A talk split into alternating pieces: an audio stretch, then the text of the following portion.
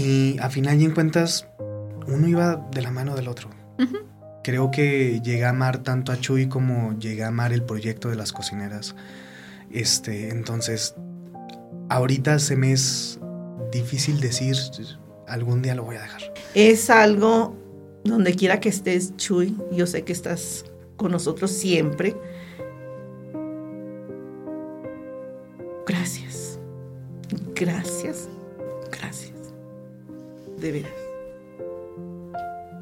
Nos dejaste muy pronto, pero Dios siempre se lleva a las personas a las a lo mejor.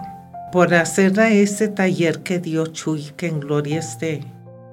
Haz de cuenta que yo esté como ahora que se usa mucho el empoderamiento. Ya. Haz de cuenta que yo salí de eso, de eso de ser una mujer que siempre al pie del cañón, que no, que no, que no vas a ir, no, que no, que esto. No, yo dije, no, ya no. Yo también voy a salir de eso. Y sí. Eh, su partida inesperada fue triste y dolorosa pero al mismo tiempo esperanzadora. Porque yo les digo que no sabemos qué pase luego allá arriba. No sabemos, le digo, y quizás él le pida a papá Dios, ¿verdad? Para que no, no este, siempre siga el, el grupo adelante, sembrando en el jardín donde Dios nos plantó. Claro. Aquí estamos floreciendo. Hola, muchas gracias por acompañarnos en este nuevo podcast. Hoy traemos un tema muy interesante que se ha venido desarrollando en este estado de Coahuila desde hace algún, algunos años y que ha tomado una relevancia y, una importancia, creo, eh, porque ha impactado mucho tanto a, quienes actúan en, dentro de él como a la, a la ciudadanía en general.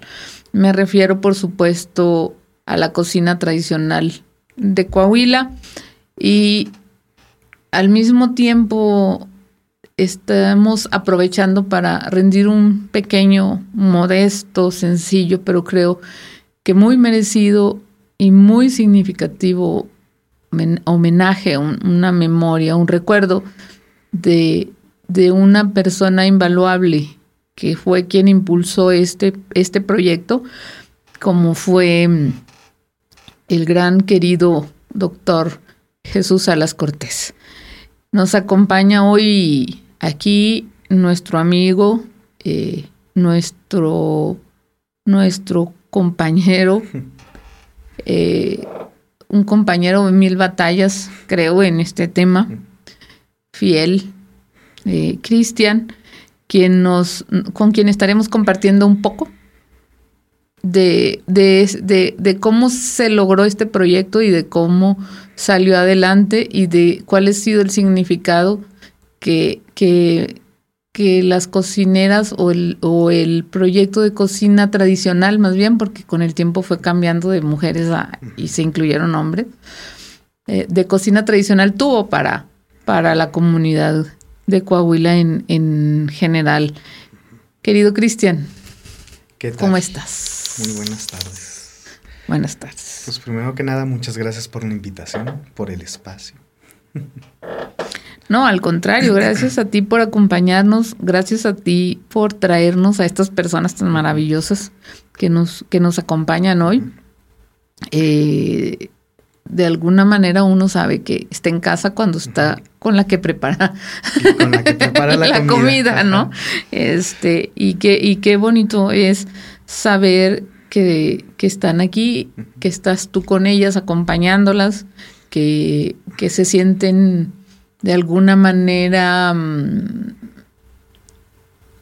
acompañadas, eh, abrazadas en, un momento en el que pues nadie esperábamos que sufriéramos una pérdida tan, tan lamentable, pero, pero nos dejó tanto aprendizaje, nos dejó tanta enseñanza que creo que, que eso es lo que nos mantiene orgullosos de, de haberlo acompañado en este camino, ¿no? Que, que tuvo. Creo que, pues bueno, ese quien nos mantiene todavía de pie. Fíjate, hace, hace poco platicaba con las cocineras y les decía que Chuy siempre decía que nosotros éramos los locos que lo acompañábamos en su mitote. Y güey, miren, aquí seguimos en el mitote. Ciertamente, sí, aquí seguimos en el mitote. Creo que Chuy pues influyó en la vida de todos. Chuy nunca fue Jesús. Yo creo que Chuy siempre fue Chuy. Para empezar, o sea, sí. yo, sé, yo, no, yo, yo nunca me vi diciéndole doctor Jesús. No, no, pues no. no, siempre fue, fue amigo, fue compañero, fue, fue todo. Creo que que lo último que él trataba de resaltar es que era un personaje académico, este, un investigador, un antropólogo, un, doctor, este, nunca le gustaron los títulos.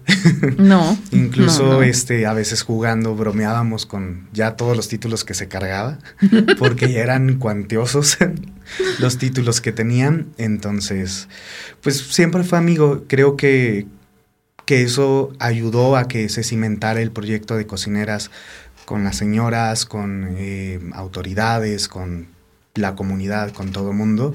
Este, y pues es lo que tratamos de, o al menos intento seguir haciendo este, con el grupo de cocineras. Sí, eh, creo, que, creo que es el, la esencia de Jesús, de, de Chucho, fue precisamente esa, ¿no?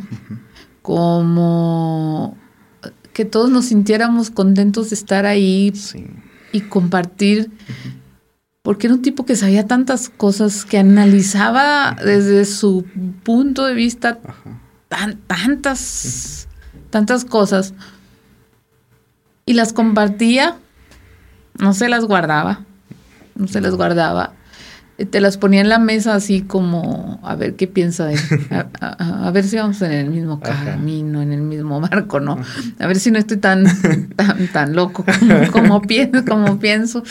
Este, y de repente te, decía eso y te quedabas tú, ay caramba, ¿y este dónde sacó estas cosas, no? Y, y además ser este amigo, un amigo fiel, un amigo acompañante, un amigo uno puede decir, y, lo dije en, su, en, el momento, o sea, lo dije en su momento a él y, lo dije en el momento que, murió y lo sabes. Es, fue un hermano para todos. Fue un hermano para, para todos los que lo conocimos y lo acompañamos en las travesías.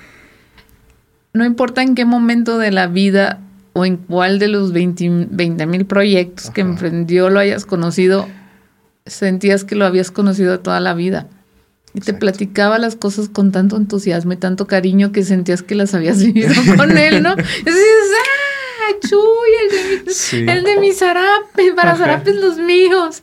Y ¡ay, Chuy! El de las señoras. Y ¡ay, Chuy! El de la carne asada. Y luego de repente estabas, este, estabas sintiendo que tú eras parte de lo que él estaba haciendo, aunque tú no tuvieras vela en el entierro, pero él te hacía sentir parte. Te hacía parte siempre de, sus proyectos, de sus ideas, de sus locuras, de sus mitotes.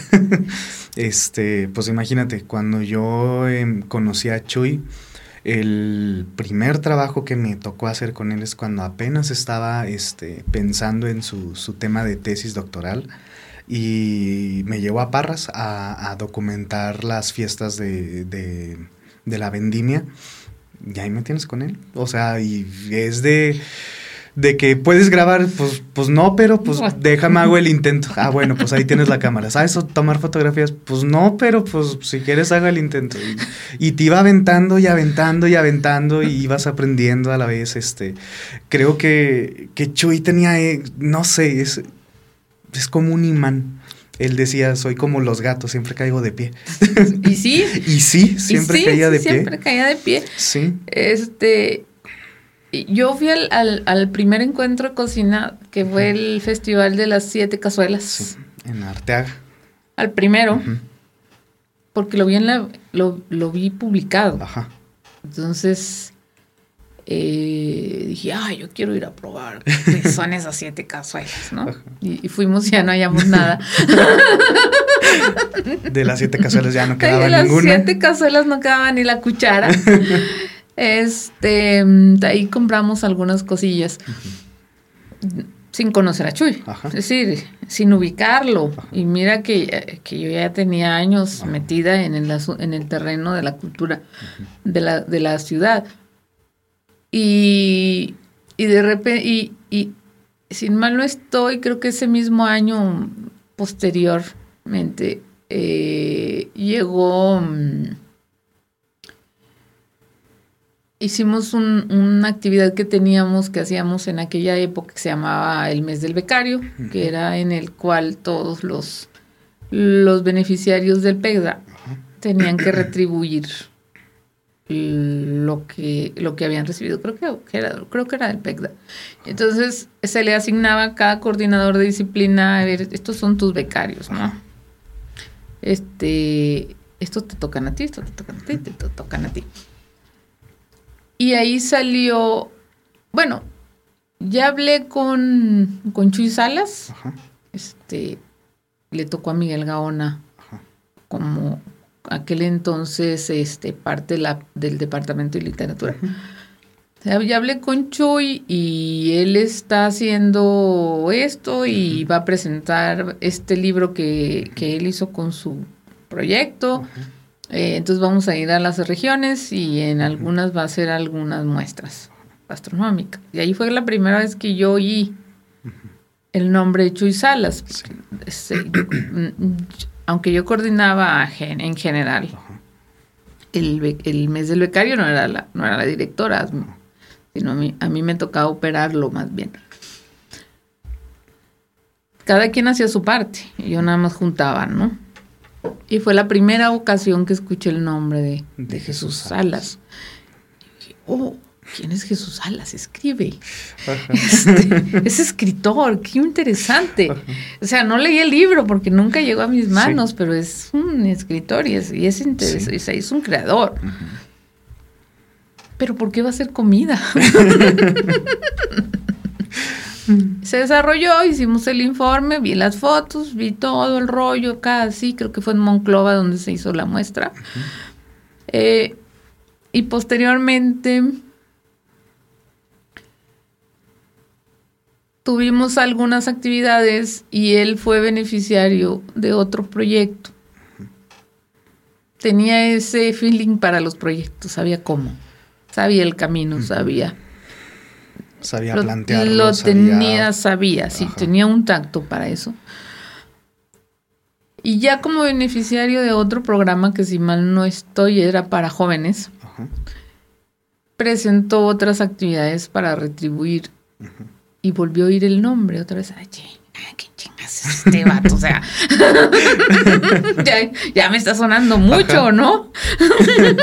No, pues es que es el que organiza este el festival de las cazuelas, ya fue cuando vino el segundo festival y este y lo otro y entonces acá así así así.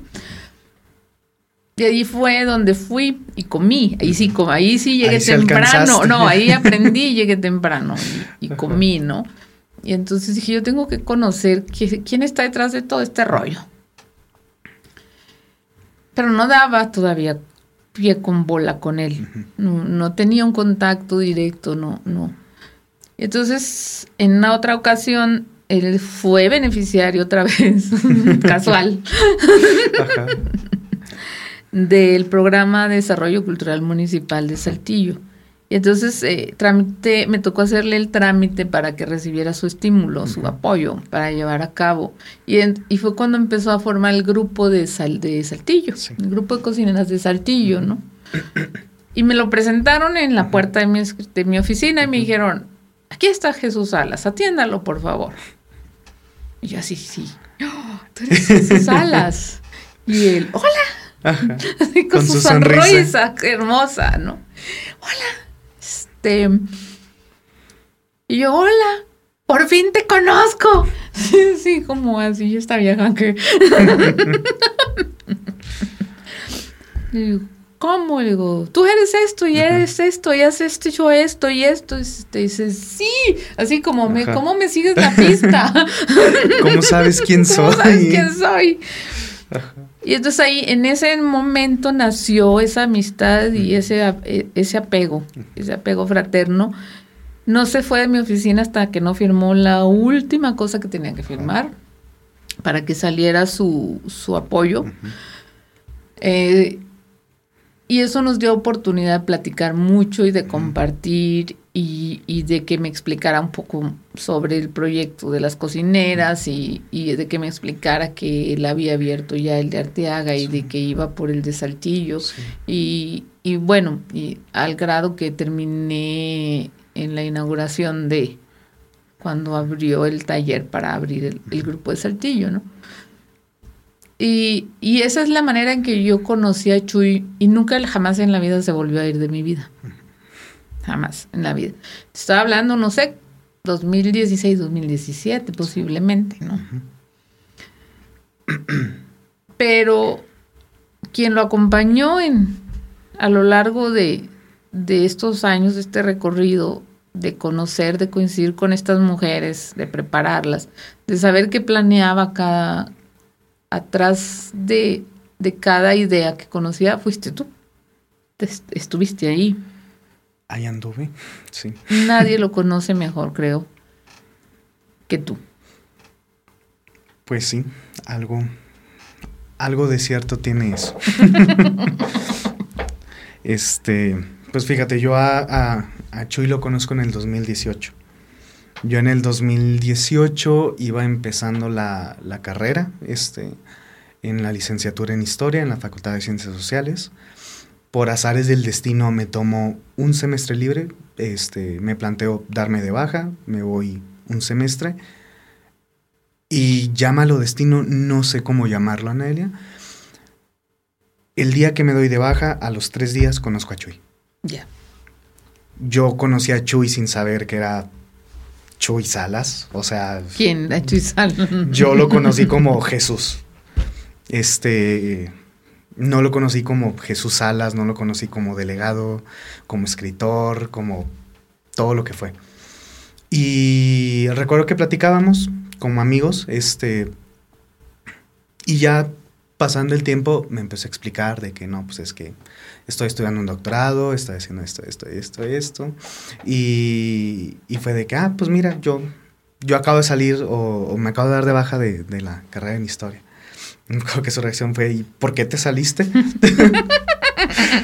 y yo de que no, pues es que pues quiero ver si realmente es lo que quiero. Este, y me acuerdo que me puso una de esas caras con las que juzgaba. Mira que juzgaba. Respiró y nada, me dijo de que, de que vas a regresar. Con una tal seguridad que pues creo que ni a mí me pasaba por la mente. Y, y sí, en ¿qué te gusta? Cuatro meses me convenció de regresar. Y me acuerdo que me convenció de regresar con, con la fiel promesa de vas a terminar la carrera y vamos a trabajar. Porque justamente un historiador es lo que le falta a mis proyectos.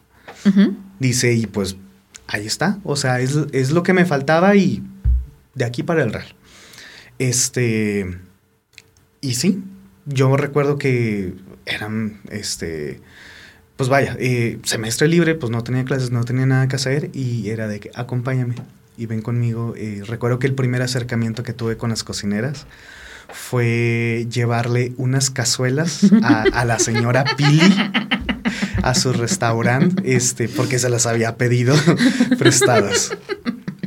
Y fue la primera vez que lo conocí. si te soy honesto, la primera vez que me dijo de que trabajo con cocinas tradicionales, yo dije de que ah, hace banquetes. yo no dimensionaba, yo no tenía una idea de lo que era el proyecto de cocineras tradicionales. Este, tal cual para mí era de que, ah, ok, ofrece banquetes. 15 años. 15 años, bodas, bautizos, todo. y pasando el tiempo, pues te digo, el primer proyecto que, en el que colaboro con él, pues es en el de la documentación de, las fiestas de la vendimia. Literal, yo le empecé a agarrar gusto a todo lo que fue cultura, tradición, gracias a Chuy. Incluso ahorita puedo decir firmemente que todo lo que he aprendido, todo lo que soy ahorita es, es gracias a Chuy. Yo no me veo siendo Cristian si no hubiese conocido a Chuy. Este. La primera vez que me platica sobre el proyecto eh, a fondo de las cocinas tradicionales, a mí me voló la cabeza. porque dije de que cómo puede ser que no, que no conociera esto. Como dices tú, Chuy tenía una facilidad para ver cosas que los demás no percibían tan fácilmente como él lo hacía.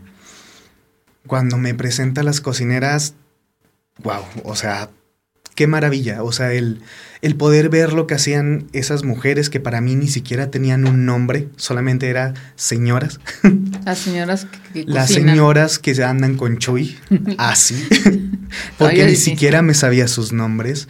Este, probar su comida, entender lo que había de, de, trasfondo, este, de un simple platillo, este, me voló la cabeza y dije, quiero y necesito más de esto. Y fue de la manera en la que Chuy me integró más en el proyecto de cocineras.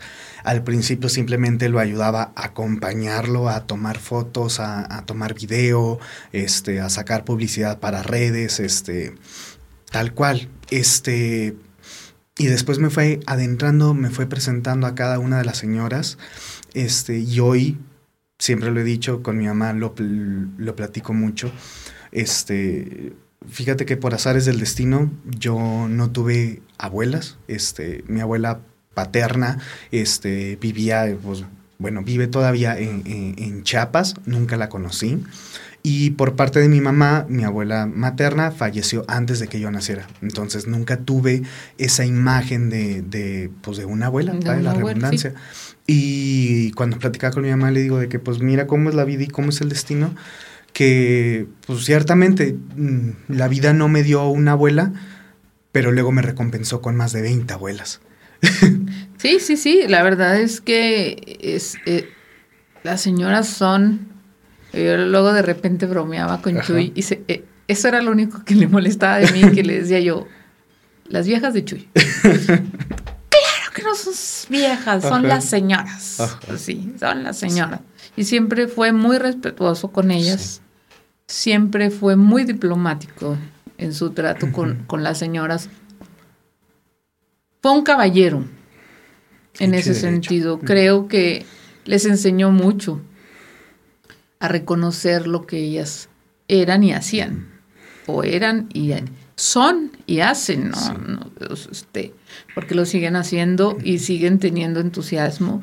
Y a mí, sinceramente, me conmueve mucho el hecho de que yo te hablo y te digo, oye, Cris, vamos a, tener esta charla, invitarte y, y, hablar un poquito sobre la vida de, de Jesús y, y, a lo mejor nos traemos, no sé, una o dos señoras que, que nos pueda hablar un poquito y de repente me hablas y me dices, tengo cuatro en la lista. Y yo, espérame, es el, foro no, no. Y yo, sí, ok, tienes cuatro, muy bien, ¿qué vamos a hacer? Bueno, ya estoy hablándole al productor, oye, tenemos este asuntito pequeño, detallado, este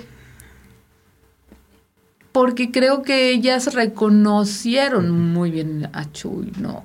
Eh, yo creo que ellas vieron que era una buena persona en su momento. Ellas, ellas, porque una mujer adulta que ha criado hijos, como, como las señoras, como, como las cocineras, conoce el corazón de las personas, sabe, sabe cuál es su naturaleza, ¿no? Y tú las veías cómo trataron a Chuy en su momento. Y cómo han hablado de él en este tiempo. Y, y las vimos en el en durante las exequias. Y ese respeto tan profundo mm, ese cariño con el que se refieren a él como si hubiesen sido parte de, como si Chuy hubiera sido parte de su familia. No, no cualquiera lo logra, es decir, no cualquiera se involucra de una manera tan sustancial en la vida de, de, una persona para que se reconozca y sepa que no tiene limitantes aún cuando, cuando los años ya llegaron. Este, pero ellas sí, o sea, e-, ellas lo reconocen así y aunque le hablen de usted, aunque aunque le decían licenciado, le decían licenciado Chuy. Entonces digo, o sea, nunca va a ser Jesús. no, nunca va a ser Nunca Jesús. va a ser Jesús.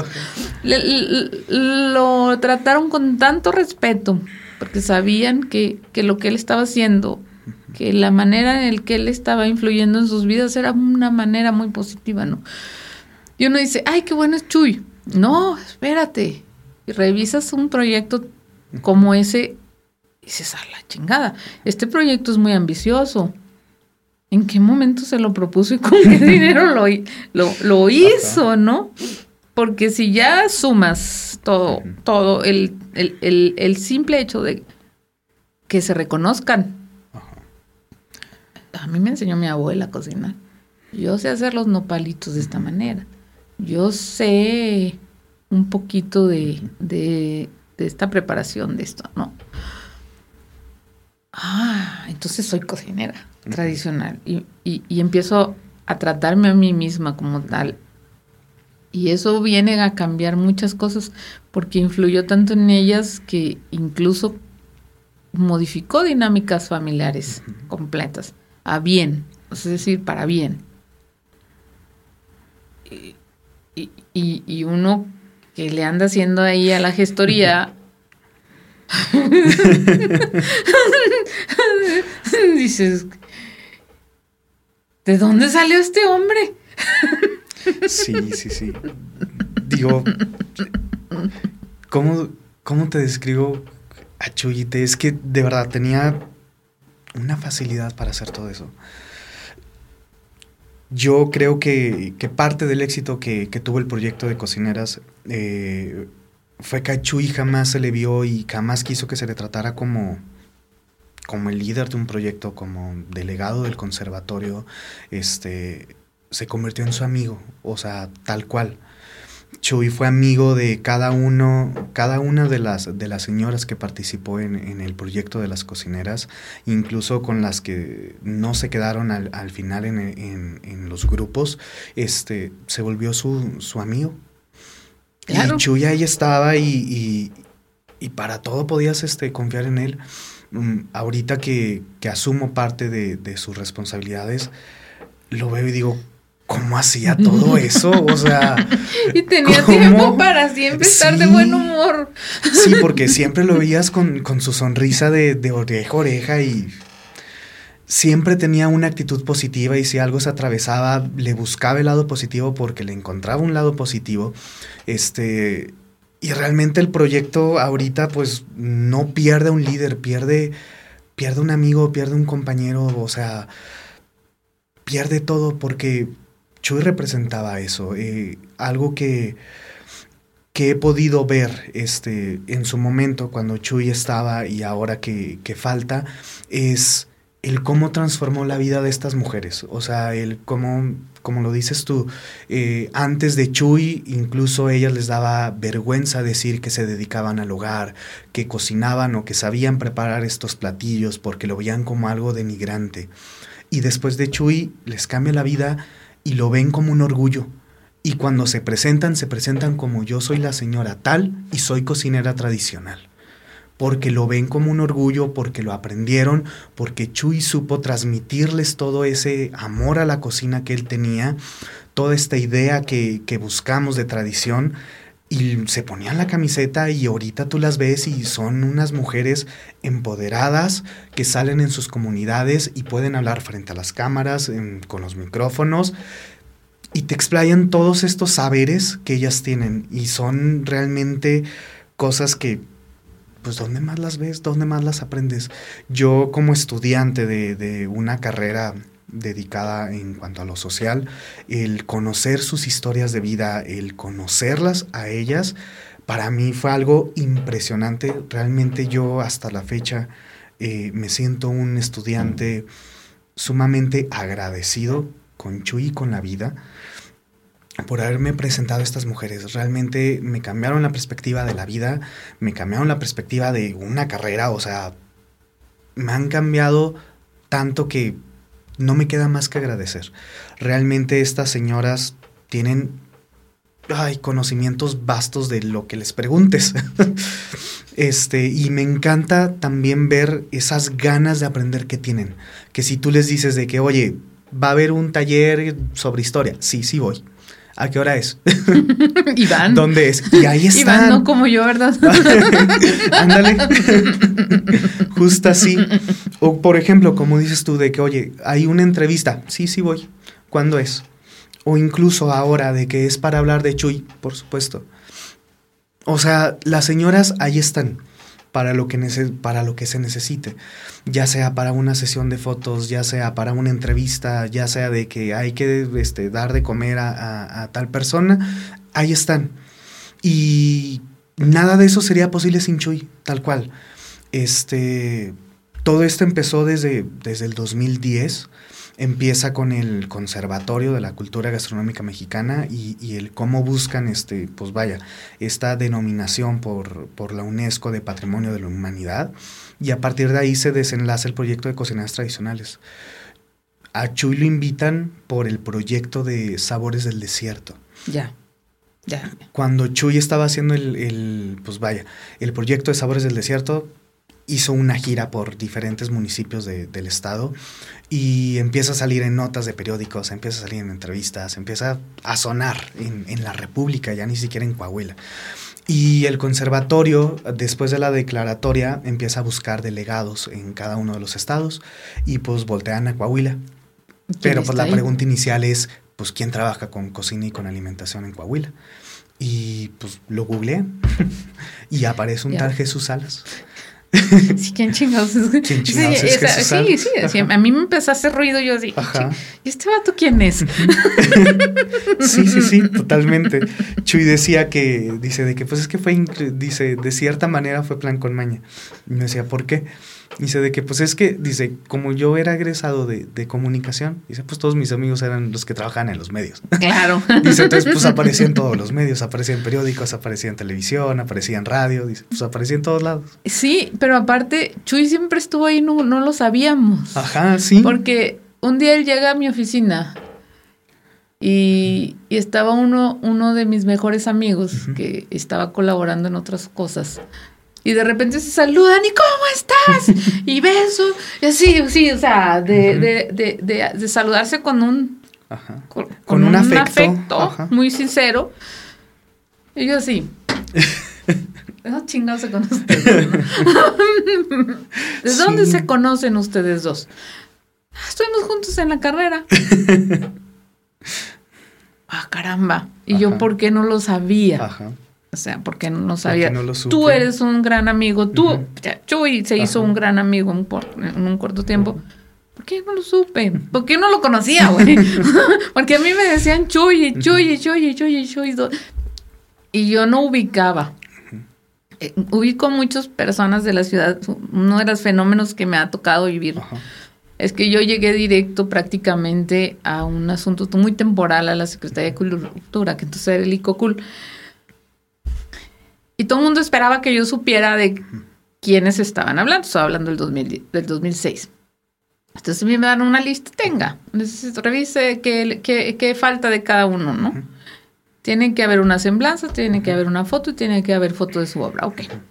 Entonces yo me aprendí primero los nombres de, me fui aprendiendo primero los nombres de los artistas, de los actores coahuilenses, de los actores del, del arte, ¿no? Y ha ido evolucionando, no en vano. Hay tres escuelas de, de, enseñanza artística en la ciudad, que es la de artes, es la de letras, bueno, ahora cuatro con la de historia y la de, y la de música. Eh, y a lo largo de, de esta trayectoria, pues, son, tengo 16 años formando parte de, del quehacer cultural. Eh, o cercana al, al quehacer cultural, y entonces vas aprendiendo nombres. Vi salir generaciones de la Escuela de Artes para la que trabajé, eh, vi generaciones salir de la Escuela de Música porque he estado muy apegada a ciertos proyectos musicales. Y entonces se te van juntando nombres, también se te van juntando los años y se te van olvidando nombres, ¿no? Pero de repente que me empieza a salir ese nombre Chuy. En un proyecto tan específico, tan exclusivo, tan que no lo está haciendo nadie y que yo no lo sepa. que no lo haya visto en redes, que no lo haya visto en el periódico, que, o sea, que no lo haya ubicado. Me llama mucho la atención. Y cuando te sientes a hablar con Chuy, lo conozcas o no, y empiezas a, leerlo, a leer a él, a él como persona, creo que, es una de las personas más generosas que nos ha dado la vida. Generosa, generosa en el, en el sentido más puro de la palabra. Porque, en primer lugar, este proyecto de la cocina tradicional nunca le fue lucrativo. Nunca le fue lucrativo. O sea, no creo que haya una persona en, el estado que pueda decirme que Chuy se hizo rico o sacó partida de el proyecto de cocineras tradicionales. Claro, Chuy ganó muchos estímulos económicos para sacar adelante estos proyectos mismos que le invertía a los proyectos, a los proyectos al proyecto. Es decir, sí, ganaba la beca, sí, pero esa beca la usaba para producir el libro, para, para ofrecer los talleres, para contratar a quien viniera a dar los talleres, para moverse a la comunidad donde iba a ser de una u otra manera. O sea, claro, tenía que quedarse con honorios, ¿no? nosotros los gestores también vivimos de, nuestro quehacer, pero, pero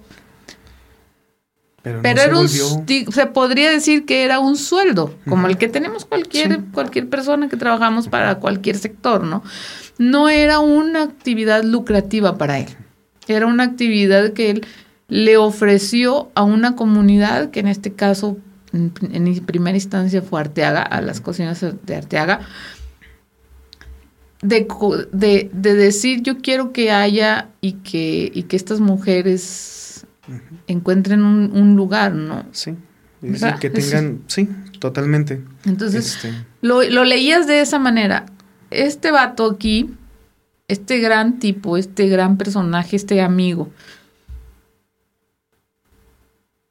aparte de, no tiene un fin lucrativo, tú te das cuenta cuando alguien va tras la lana. los años no, no, no, no te enseñan nomás porque sí pero además él se entregaba a cada uno de los proyectos que emprendía de una manera muy disciplinada y entonces yo lo veía que iba y venía y corría y de repente se me perdía y yo ya tengo tres días que no veo que Chuy publica, ¿qué está pasando? ¿Dónde estás, güey?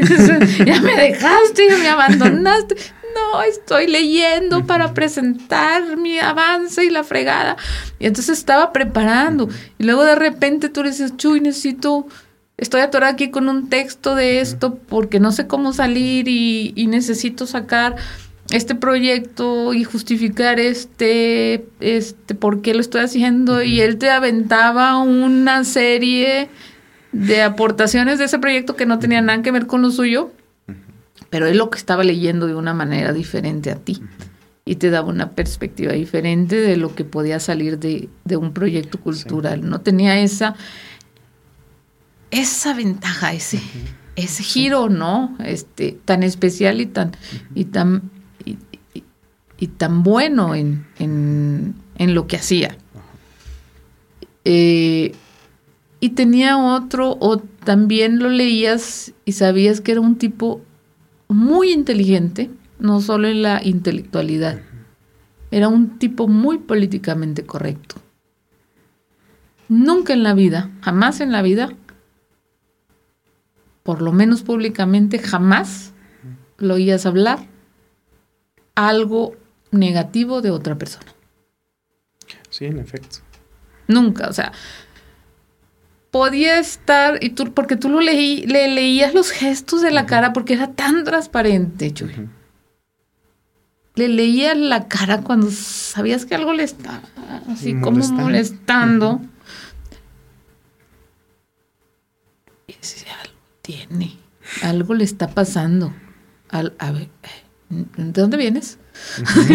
¿De dónde vienes? Es que estuve con tal persona, le propuse esto, pero me dijo que no se puede. Y entonces, yo creo que lo vamos a volver a intentar después en otro momento. ¿Qué podemos hacer? ¿Tú, qué puedes hacer? ¿Tú qué puedes hacer? y entonces ya empezás tú a idear con él y ya lo convertías ese problema también en tu problema. Y ya traías tú la. Sí, y entonces tú ya traías ese, tema y decías, ¿cómo le ayudo? ¿Cómo, lo, cómo le damos la vuelta, no? Y, y, eso era lo genial de él, que lejos de despoticar cuando cualquiera que le dijera que no, te compartía y te hacía cómplice. Y entonces ya, ya tenía dos mentes pensando. y de repente ya éramos tres y ya éramos cuatro. Y ah, tú también sabes que tienes ese problema. Y entonces ya le ibas dando la vuelta y lo ibas amasando.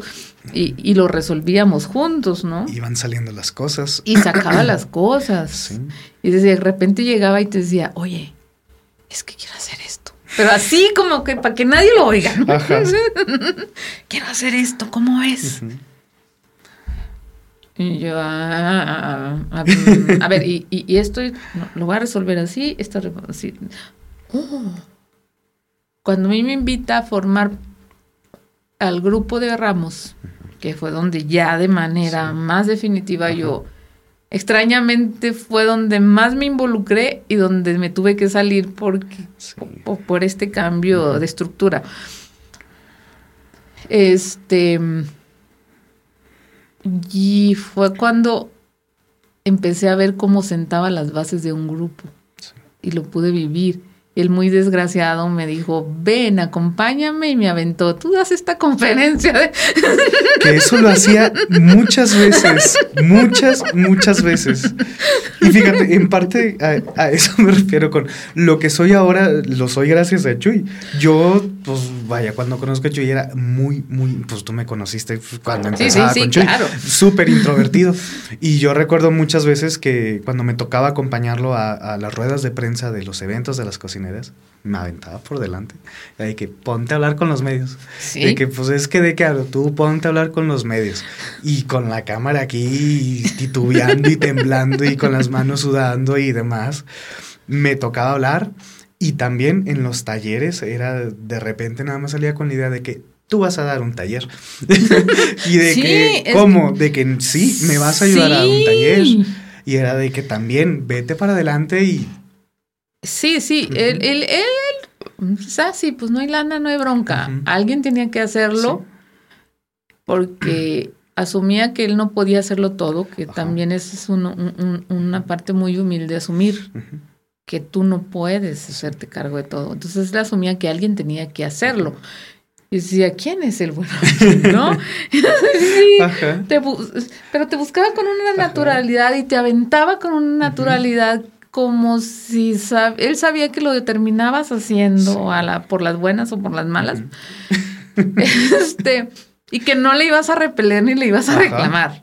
Sí. Y que lo ibas a hacer bien. Y mucho menos reclamar. sí, mucho menos reclamar, ¿no? Pero el día que tú te graduabas, en, este, en mi caso, pues a mí me, yo le hablo y le digo, Chuy, me, voy, tengo que presentar mi, mi proyecto final. ¿Qué necesitas? ¿Qué necesitas? ¿Qué necesitas? Le digo, no, quiero que me acompañes. Mira, me pidieron que, que llevara a personas de la comunidad que puedan dar ahí mismo una opinión del proyecto. O sea, vamos a presentar el proyecto, que él ya conocía, por supuesto, muy bien, que ya me había dado sus aportaciones en su momento que hable el proyecto, que diga qué ventajas le ve y qué desventajas le ve, ¿no? Pero que también se esté dedicando a hacer cosas. Claro, y va a haber un cóctel o va a haber algo. Y le digo, sí, pues después de la presentación vamos a tener ahí un pequeño brindis. Yo, yo voy, a llevarte mis buñuelos de mezquite para que los compartas. Y yo así. Era tan generoso. Sí. Y le brotaba eso, ¿no? De, de compartir esos momentos. Dar y compartir. Sí, compartir esos momentos buenos contigo. Fíjate, en recuerdo mucho que cuando Chuy estaba haciendo las entrevistas para, su tesis doctoral, pues bueno, su tema era pues carne asada. Y recuerdo que en una de las entrevistas este, pues literal, lo veía todos los días, entonces pues, siempre que hacía entrevistas lo veía en la tarde y me platicaba y discutíamos este, y demás, ¿no? Y recuerdo, y se me quedó muy grabado eh, una frase de uno de sus informantes, porque uno de sus informantes, este, pues en una entrevista, eh, cuando le pregunta a Chuy, este, para él qué significa la carne asada, le dice de que es que la carne asada Dice, te convierte un día bueno en, algo maravilloso. Dice, y un día malo lo convierte en bueno. Y recuerdo que volteé con Chuy y lo primero que me salió a decirle, naturalmente, fue, como tú. como tú, un día bueno lo convierte en extraordinario y uno malo lo convierte en un día bueno. Tal cual. Eh, yo recuerdo que cuando me sentía atorado con, con un trabajo, con un proyecto, con algo, lo primero que hacía era decírselo a Chuy, porque sabía que él iba a encontrar una solución o iba a ver algo que yo no veía. Y tal cual, yo me acuerdo que idea que se me ocurría, idea que sacaba, porque sabía que para Chuy no era una tontería, no era una locura, no era nada de eso. Que al contrario, se lo tomaba en serio y le daba continuidad y hasta que no lo sacara. Exactamente. Este, entonces yo me acuerdo también fines de semana en los que estábamos viendo la tele y de repente le poníamos pausa y era de que, oye, se me acaba de ocurrir algo. y hay que traerte el cuaderno y una pluma. Y ahí estábamos los dos toda la tarde viendo a ver cómo podíamos sacar proyectos, viendo, este, estructurando ideas, reestructurando ideas. En algún momento llegamos incluso, fíjate, cuando recién se estrenó la película de, del Rey León, este, ahí nos tienes escribiendo un artículo sobre, sobre la película del Rey León. Porque ya incluso era, era divertido trabajar con Chuy. Convertía pues algo que podría ser tedioso en algo muy divertido, en algo muy pasajero, en algo muy llevadero, este, era impresionante realmente. Yo realmente agradezco mucho la vida a Dios, a, quien sea que está ahí arriba, por haberlo puesto en mi camino, porque realmente alguien como Chuy no hay, no existe. No, ah, seguramente sí existe gente muy, muy buena, pero fuimos afortunados de que él que que, estaba en nuestro espacio, llegara a nuestras vidas, tocara nuestras vidas, nos enriqueciera, porque, porque era un privilegio, la verdad, no solo por su amistad, sino por la manera en que compartía sus conocimientos, en, la, en, la que te hacía ver los asuntos y los temas. Yo recuerdo cuando hablé con él sobre ese asunto de, de, de mi de mi depresión, la manera en que me abordó y la manera en que me comprendió y son cosas que uno no, no puede olvidar, ¿no? Porque a veces para la misma familia es difícil saber que tiene alguien que tiene un trastorno depresivo, ¿no? Y, y no sabes, no, no, es porque seas mala persona, porque no te importes, porque no sabes cómo, cómo tratarlo, ¿no? Como cuando alguien tiene cáncer y no sabes qué decir, qué, decir porque sabes que, que, que, hay un asunto inminente que, que, no, no sabes cómo se va a terminar resolviendo. Entonces, él sí supo cómo dirigirse conmigo y cómo hacerme sentir eh, mejor cómo hacerme sentir acompañada sin, sin ser invasivo. Es, decir, sí supo cómo, cómo darme las palabras precisas, el acompañamiento necesario cómo reír, cómo ayudarme a reírme de esta situación, porque la verdad me río mucho todavía de esta situación. no la he superado, pero, me río de ella. Y muchos, y, mucho de eso se lo tengo que agradecer a Chuy Salas, ¿no? Para mí fue, es, no fue, para mí es, hay días todavía que escribir a Chuy porque quiero preguntarle, traigo esto dorado aquí, chinga ¡Pinche! sí, no. ¡Pinche! ¡Aviéntame! ¡Aviéntame ideas, güey! Dame la solución. Sí, sí, no, o sea, nomás así, con que me mientes una palabra ya te la agarro, ¿no? Ya, sé por dónde. No seas gacho. o sea, me dejaste aquí tirada en, este, en este tema yo sola. Lo íbamos a hacer juntos. Creo que, que, la cocina tuvo un aliado. Creo que, que el, el, el conocimiento de la cocina coahuilense tuvo un aliado muy, muy especial en Jesús Salas. Muy fiel, muy especial, muy exclusivo.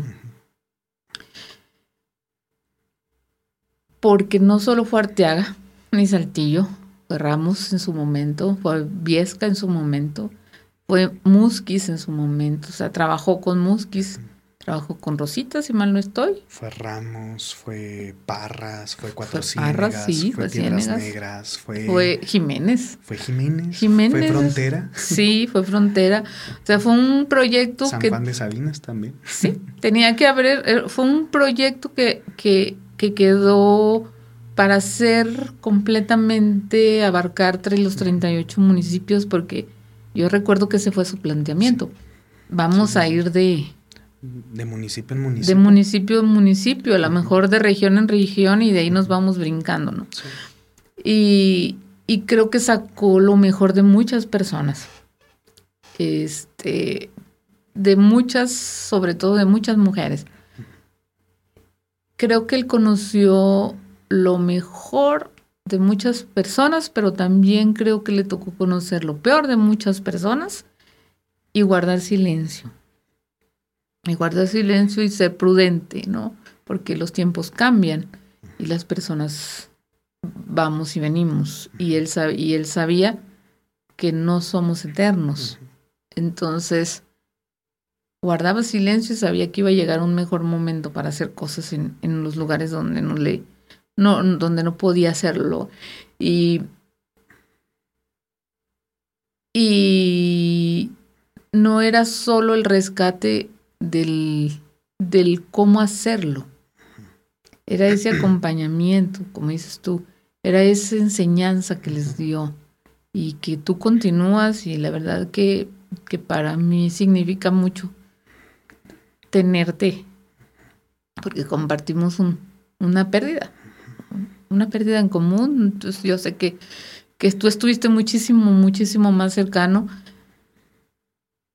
pero yo que siento cuando te veo, cuando hablamos, cuando nos mandamos un mensajito, yo siento que no necesitamos siquiera sintonizarnos. Así como cuando estás cambiándole a la radio hasta que llegas a donde se oye bien bonito, fino, fino. Bueno, yo, yo siento que tú y yo ni siquiera necesitamos darle al botón hasta que se oye fino, sino que estamos hablando un idioma, un lenguaje, una manera muy precisa, ¿no? De, de un proceso, de una persona y de un proyecto muy especial que todavía tiene mucho futuro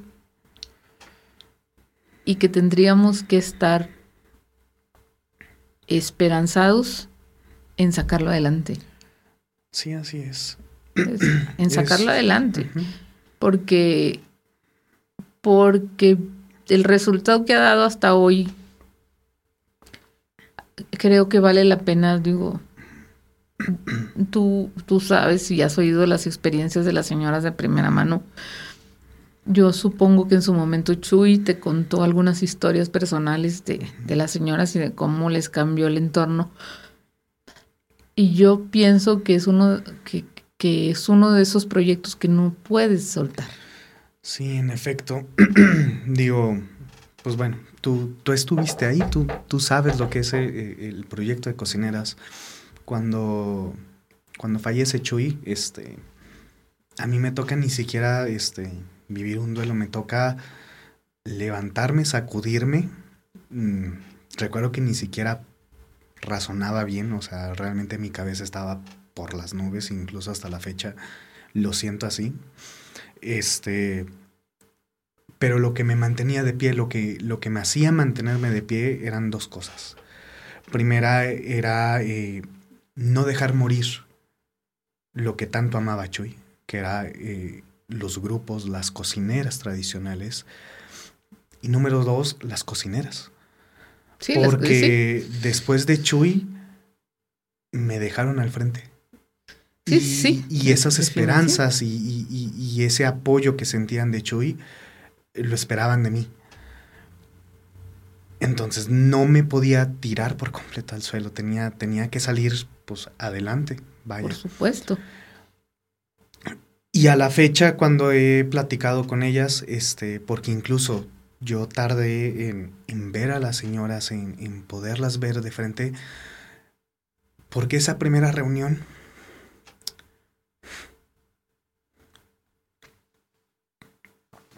fue muy dolorosa. Claro, Ya no estaba Chuy. por supuesto.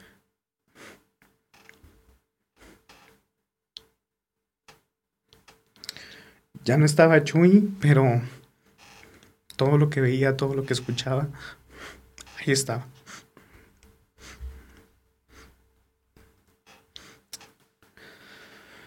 Afortunadamente las cocineras fueron un gran apoyo. Y a la fecha, creo que, que a la vez que nos afectó a todos eh, su pérdida, también nos volvió a unir nos hizo vernos, nos hizo abrazarnos, nos hizo estar juntos y ver qué había para futuro, porque todos entendimos esa parte de, de que lo que había dejado Chuy tenía que seguir y tenía que perdurar. Y estamos trabajando y ahí estamos todos porque lo que buscamos es, honrar la memoria. Haz- ahorita platicaba con, las señoras cuando estábamos esperando y- y Justo les decía, porque la primera plática fue, fue Chuy. Como siempre, cuando estaba y cuando ahora que no está, lo primero que de lo que hablamos fue de Chuy. Y les decía, bueno, pues dicen que la gente realmente muere cuando son olvidadas. Y Chuy tal parece que va a ser eterno. Y nosotros al menos nos estamos encargando y estamos trabajando para que sea así. Para que viva mucho más. Por supuesto.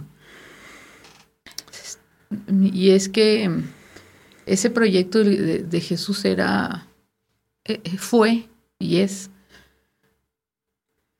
El platicamos en algunas ocasiones, él y yo.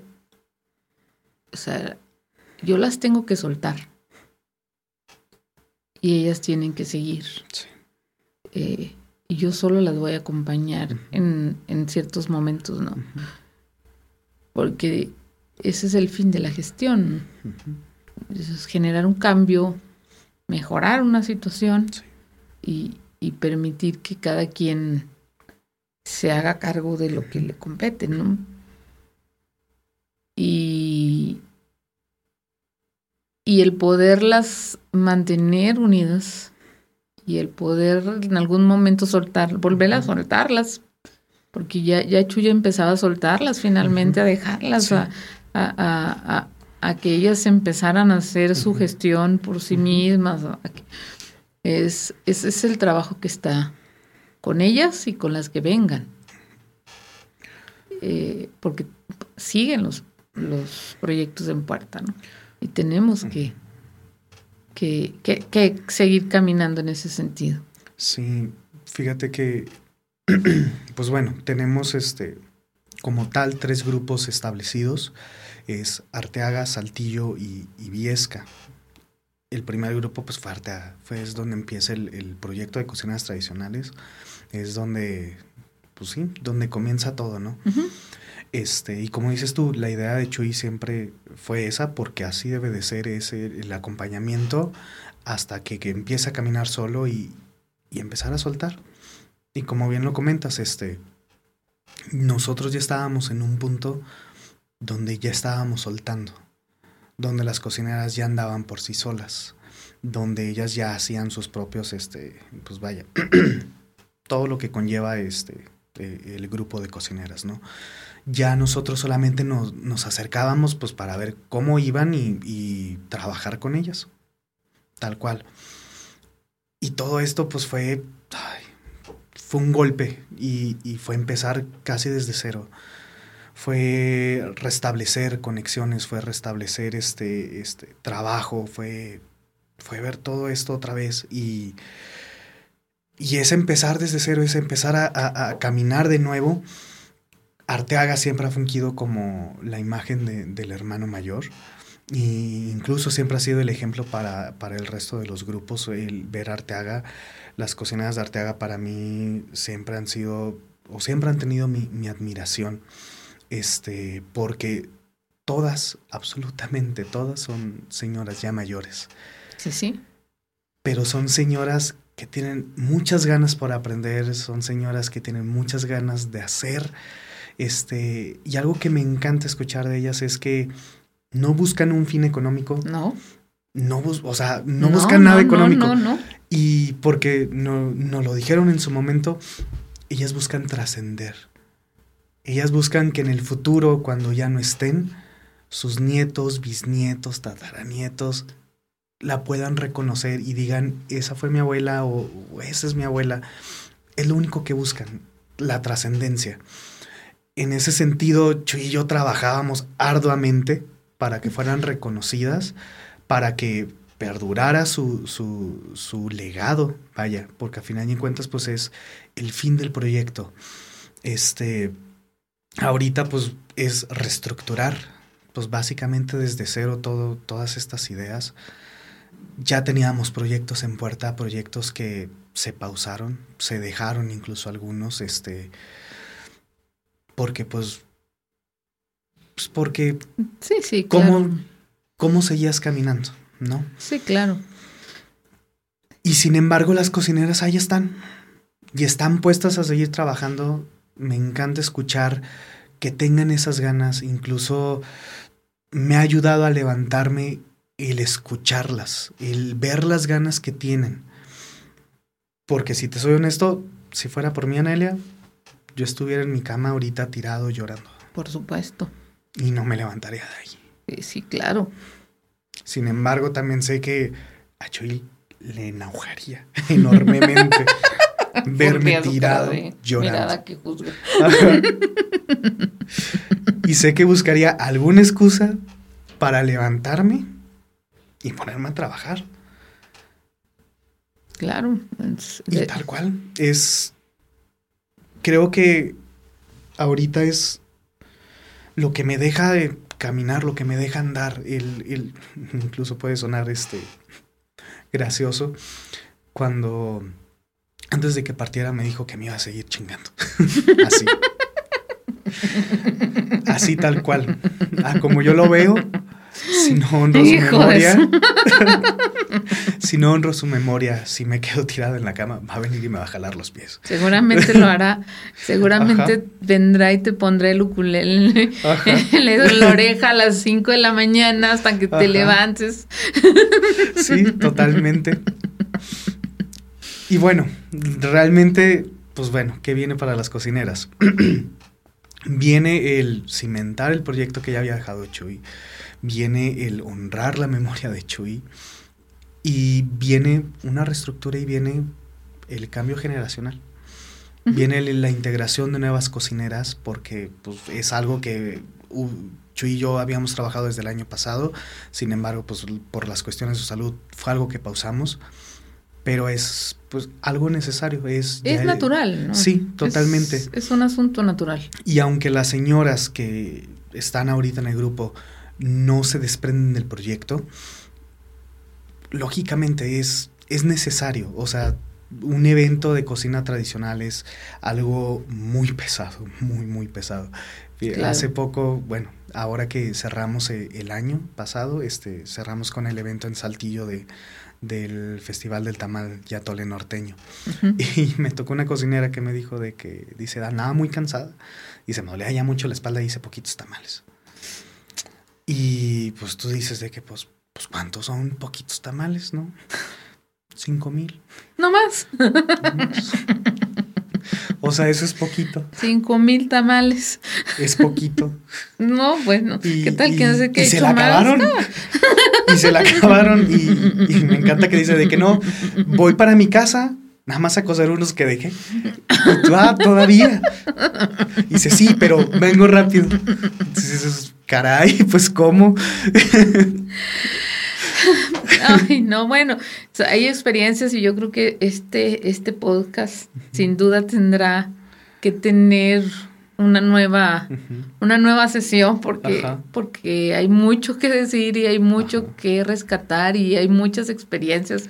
Y seguramente en estos meses vas a tener muchas cosas más que compartirnos tú y ellas.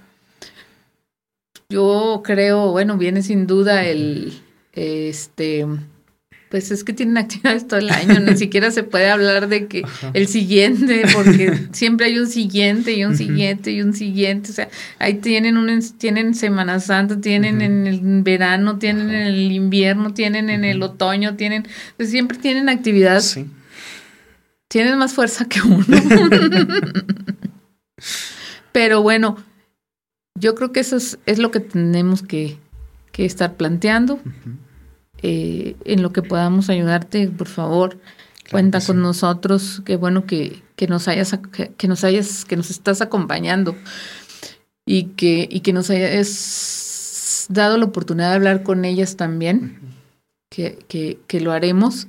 Eh, para que ellas también nos pudieran ofrecer su, su testimonio y su, y su manera de, de vivir este, este tema que nos deja el, el gran Jesús Alas, ¿no? Agradezco mucho tu compañía y, y ya sabes que, que esta es tu casa y que seguiremos trabajando sin duda. Claro que sí. Pues digo, de verdad te, te, agradezco, como te dije al principio, por el espacio, por la invitación. Este, en cuanto a las cocinas, pues bueno, siempre nos hemos visto como facilitadores más que como coordinadores. Así es, sí, sí. Tal cual, facilitadores y las cocineras puestas siempre están. Creo que Chuy nos dejó muy en claro quiénes eran los amigos de las cocineras y quiénes no. Y en este caso, pues tú eres de casa. Tú ya te sirves con la cuchara grande. ya me sirvo sola. ya me dicen, pásale al refri. Ándale. bueno, no, pues muchas gracias, Cristian.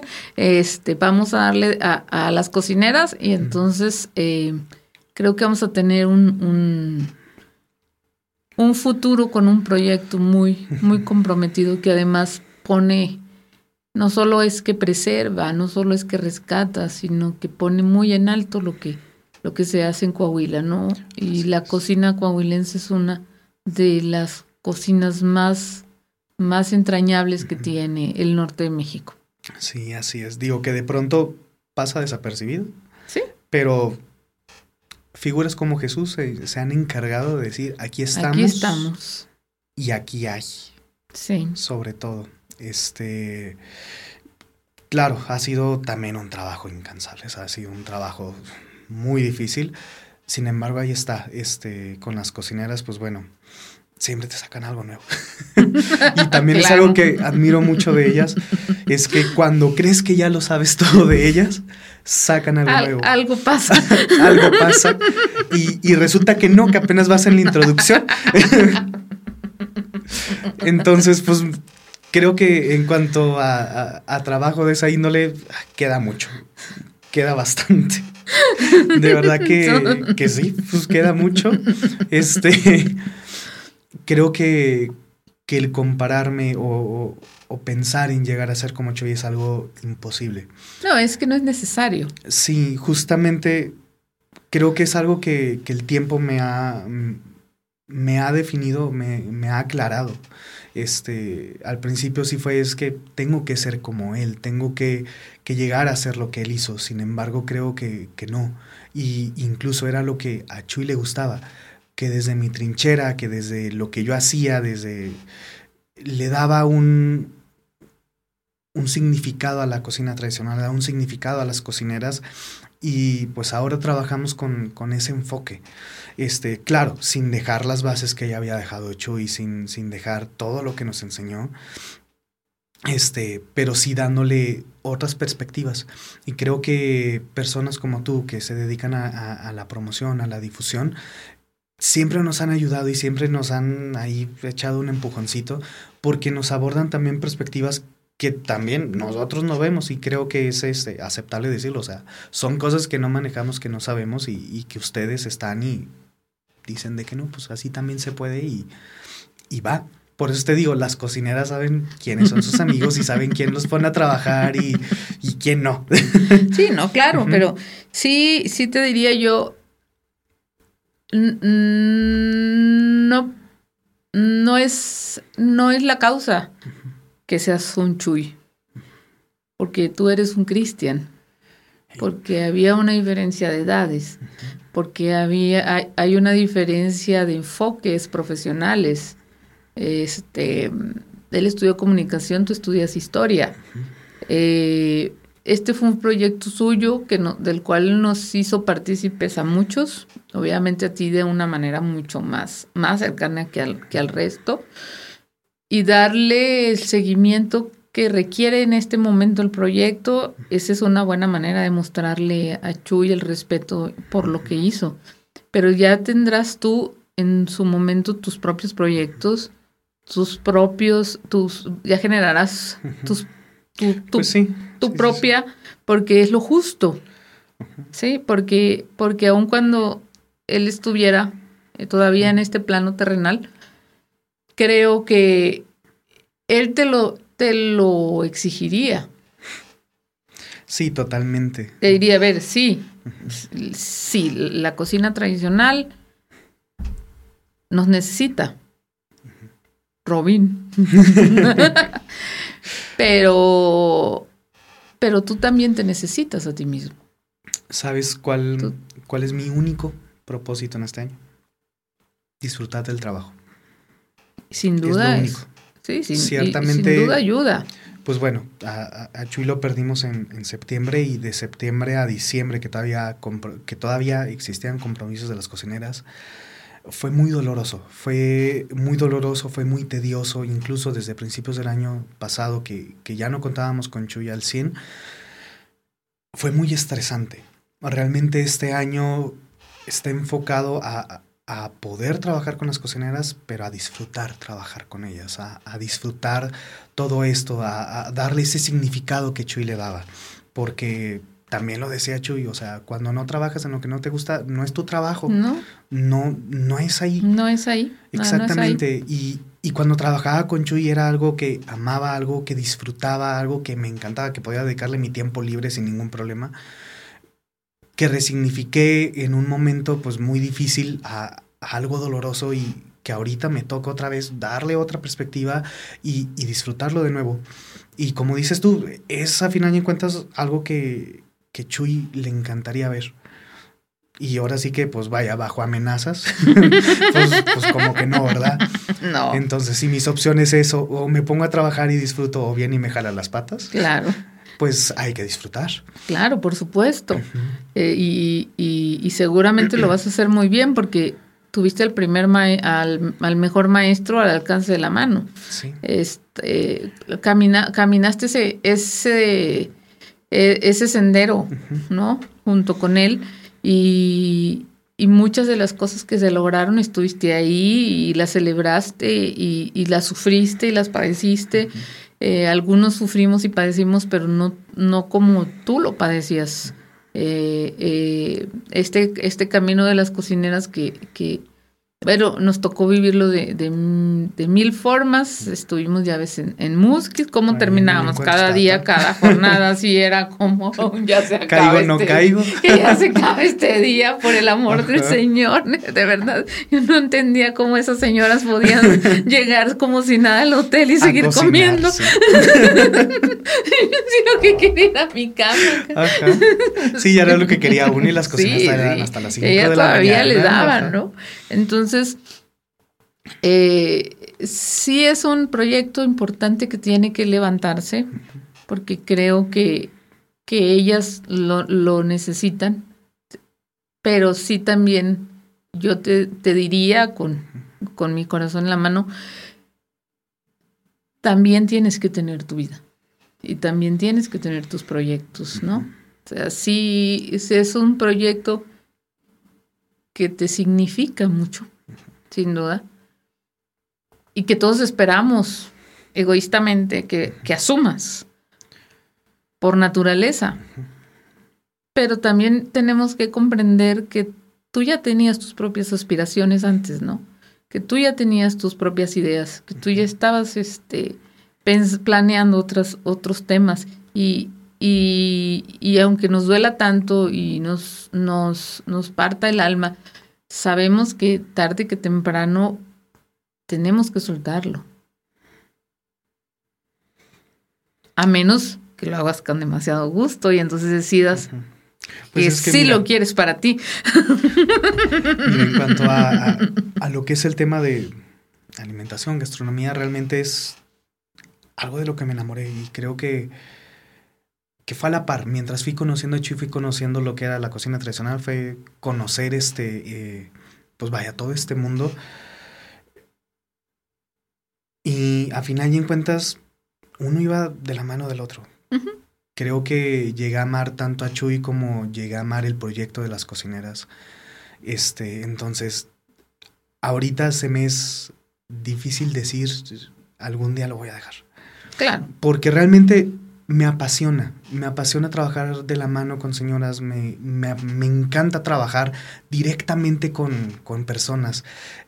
Fíjate, algo que hacía mucho Chuy, que pues vaya, cuando estás estudiando y ves todo este mundo, este, ves que de pronto, pues cuando trabajas con culturas, se habla de, de las expresiones, pero no de la persona que lo hace. Y Chuy era todo lo contrario. A Chuy le encantaba hablar de la persona que hacía la manifestación cultural y después, después, el producto final. Y es algo que Chuy me enseñó y, lo aprendí muy bien. Y es algo que realmente me encanta, que es el poder platicar, el poderme sentar así como estoy contigo ahorita y estar platicando con una persona y estar escuchándola y estar imaginando y bien, ya poniéndole forma a, a, un proyecto, incluso empezar a escribir este sobre ella. Realmente, o sea, es algo que me gusta y que me encanta.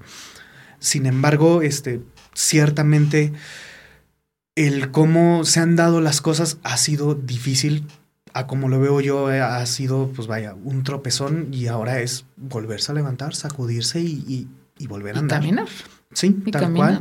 Si te soy honesto, solo no me siento. Este, al contrario, al contrario, este, me siento sumamente acompañado de personas como tú, porque Chuy me dejó grandes amigos, me dejó grandes amistades, como es la tuya, que realmente aprecio y llevo en el corazón pero también me dejó a las cocineras que también las puedo decir sin ningún problema, mis amigas, compañeras, que son personas a las que admiro demasiado, porque el escuchar lo que hay ah, atrás de todo lo que hacen es, a veces son historias muy difíciles y el cómo lo hacen y el cómo lo sobrellevan es, wow, o sea, yo ahorita no me puedo levantar al 100%, ellas creo que menos, y, y ahí están y animosas. Y animosas, sí, sobre todo, o sea, porque traen unas ganas y, o sea, un empuje impresionante.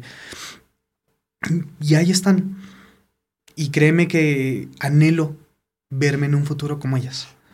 Y lo, y lo lograrás. es un proceso que lleva para cada quien sus tiempos. Sí. Sí, para cada quien sus tiempos. Y fíjate que tampoco me presiono. Realmente creo que el año pasado, a finales, sí lo estaba haciendo. Y porque porque lo sentía, ¿no? O sea, sentía que me estaba obligando a hacer las cosas porque ganas no tenía y me presionaba porque tenía que hacerlo. Este año, este año no, este, realmente llevo un enfoque, traigo pues ya este, una planeación, este, donde tal cual el objetivo es disfrutar, disfrutar como ya lo hacía con Chuy, disfrutar como, como ya lo estábamos haciendo. Y como te digo, apoyado estoy y gente que apoya el proyecto, hay, y ahí están. Solamente es tomar el teléfono y llamarles para que estén aquí. Entonces, pues creo que viene un año de crecimiento. Creo que viene un año muy importante para, para el grupo de cocineras. Creo que vienen cosas muy buenas. Al menos eso es lo que espero de, de este 2023. Cosas positivas, cosas muy buenas para el grupo. Ahora tenemos pues vaya, un gran ángel ahí arriba que nos va a estar viendo. Siempre, eh, o bueno, más bien dicho, les decía a las cocineras, este, si algo nos enseñó Chuy fue, fue expresarnos con la cocina. Entonces la mejor manera de honrarlo es, en las cocinas. Es cocinar, exactamente. Y sé que ahí está en el cielo y nos está viendo y nos está juzgando. y hasta se ha de echar la botana. se ha de echar la botana también, pero, pero ahí está. Digo, tanto, tanto amor a este proyecto no puede quedar así. No, por supuesto. Tiene que, trascender. Entonces, ahí estamos, echándole ganas, empujándonos unos a otros, pero ahí va. Y así seguirá, y así seguirá caminando. Ten, ten, la seguridad de que quienes podamos acompañarte, lo haremos. Y, y, veremos la manera de que se sume más gente o se baje quien se tenga que bajar, ¿no? Sí. Este, pero no, no vas a estar solo. Nunca estuviste solo, nunca dejaste Chuy solo. Y creo que tú lo sabes, estás acompañado y estás acompañado por gente bien. Sí, me dejó muy, muy protegido. Mi querido Cris. Que, que insisto, no sé, llámalo destino tanto la vida de Chuy como la mía, pero pues es que, pues, ¿qué otra explicación le das? Yo cuando conozco a Chuy, yo recuerdo que le decía de que pues tengo muy pocos amigos y, pues la mera neta, no los quiero pocos amigos, así como que, pues sí, no quiero hablar de eso. este, y ahora que parte que se va, me dejó muy protegido, me dejó con muchos amigos, me dejó con amistades que aprecio mucho incluso dentro y fuera de, de, la República, este, y en todo el país, o sea, porque eran las amistades que tenía Chuy. Creo que, que al final, este, pues ahí están, o sea, y siempre se puede contar con ellos. Chuy no confiaba en todo mundo. No, claro. Y dejaba muy en claro en quién sí y en quién no, y, y nos mostró el caminito. Exacto. Nos enseñó el caminito y ahora es, es andar. Es andar pero claro, siempre y cuando aprender a andar primero. Sí. Bueno, ya, ya aprendiste. Hay más o menos. Mi querido y estimado amigo, este, le vamos a, dar oportunidad a las cocineras de hablar también. Sí, por supuesto. Este, de verdad que es un placer siempre, siempre va a ser tu casa. Siempre donde esté yo, siempre va a haber un lugar para ti.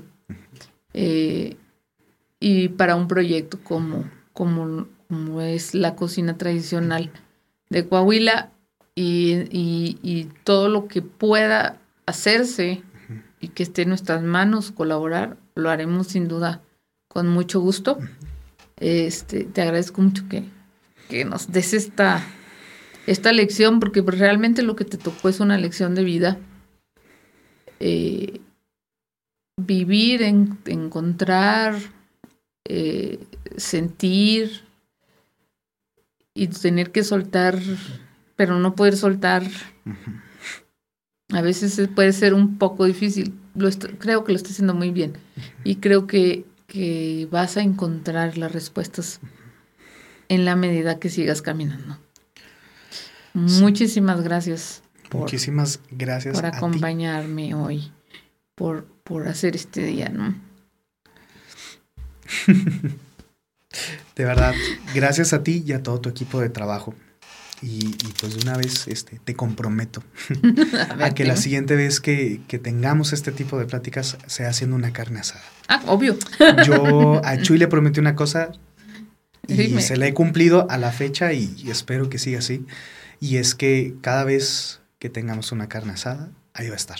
Claro. Va a estar presente porque si existe un ritual que honra a Chuy, es, la, carne, asada.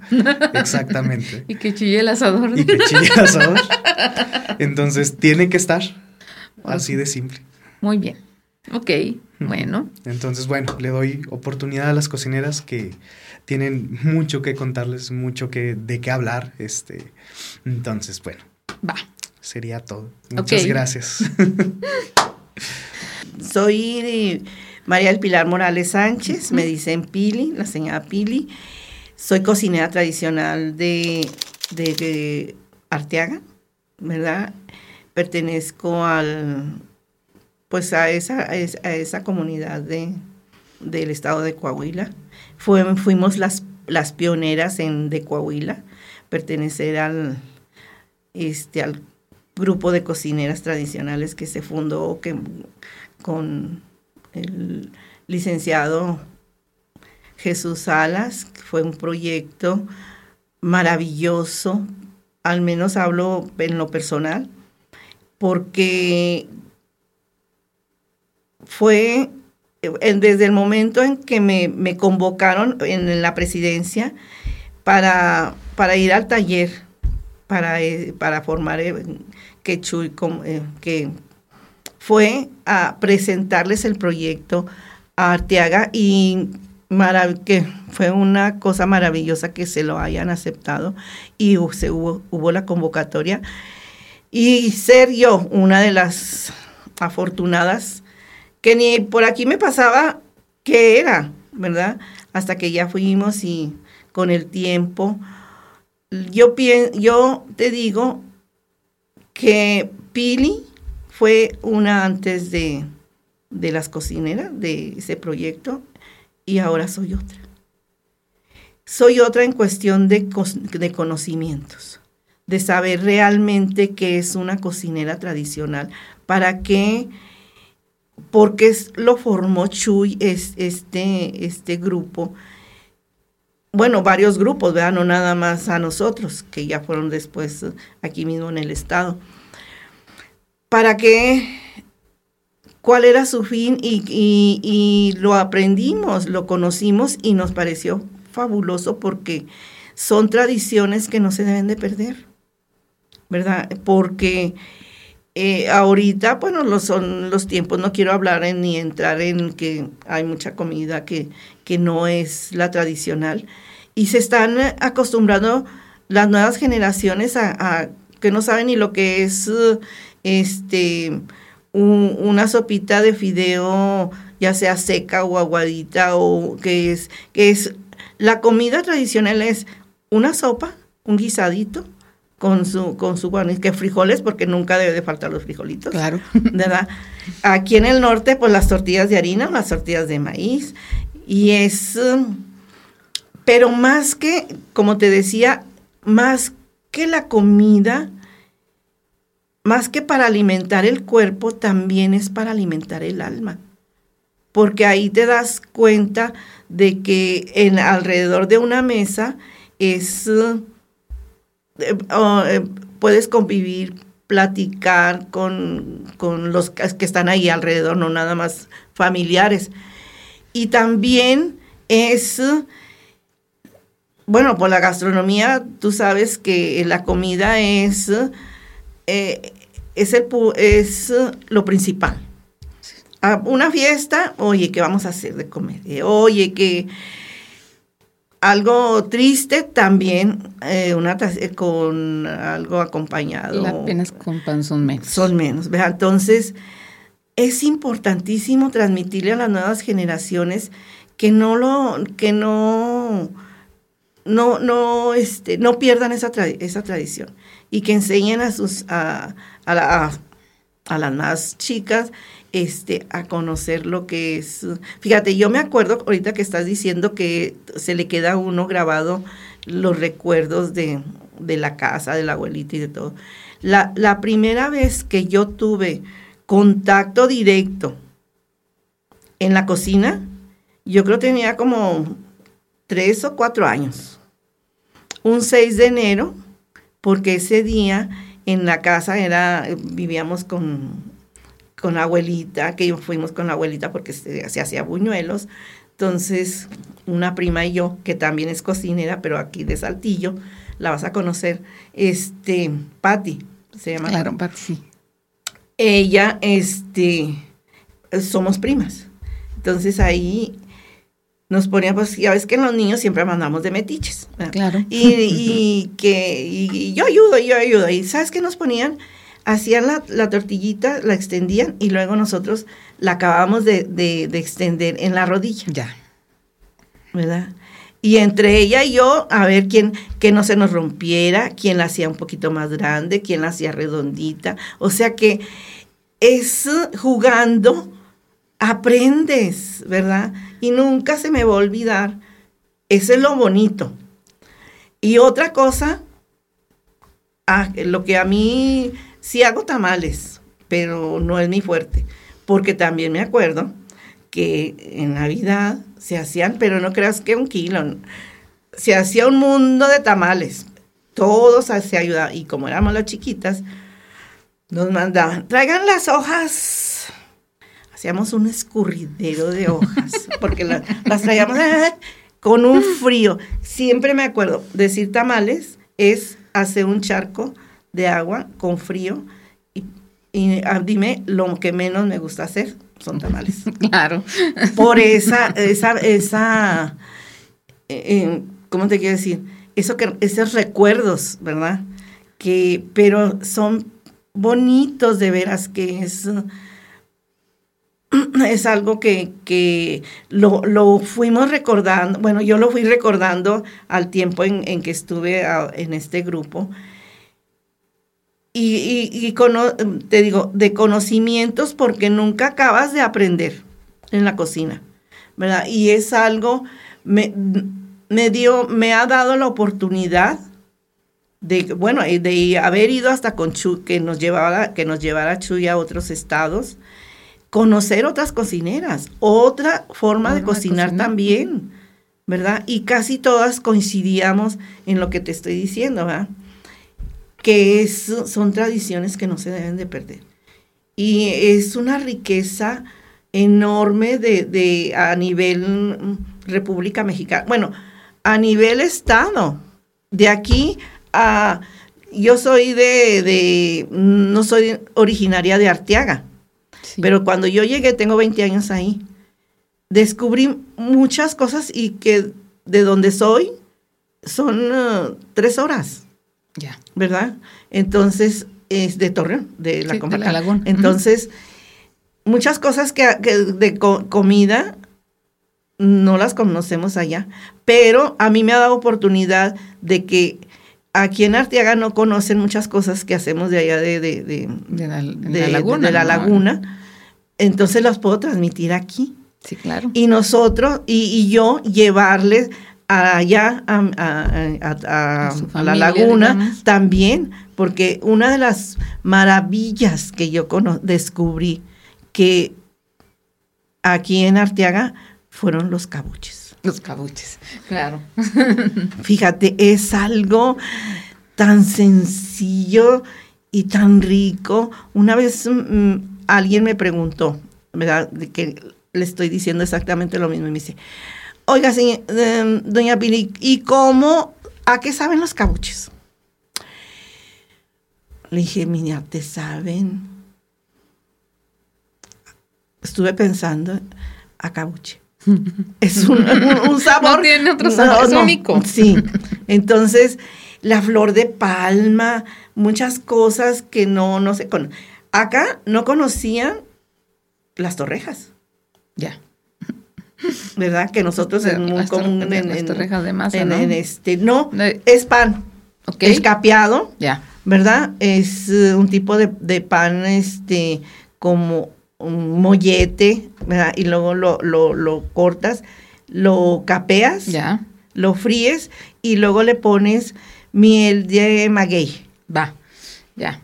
Eh, más o menos así, dimensionando la diferencia de Em, yo soy sinaloense. Las torrejas allá son de, muy son no son muy similares a ah, lo que usted dice, pero allá se preparan con pan de mesa, con, pan. Como las tostadas, como las de Estados Unidos, que son tostadas. Sí, que son. O pan francés, allá se llama pan francés, no, allá el pan francés de aquí se llama viro, virote o bolillo. Ah, ándale. Sí, este, pero las torrejas así las conocí yo con mi mamá, es el pan que se esboza en, en, eh, huevo sí. Sí, y se fríe y se sirve con mantequilla o con miel, ¿no? Y, pero ella también hacía unas torrejas de masa, en, pero esas solo se preparan en Navidad. Son como unas, unas bolitas de masa.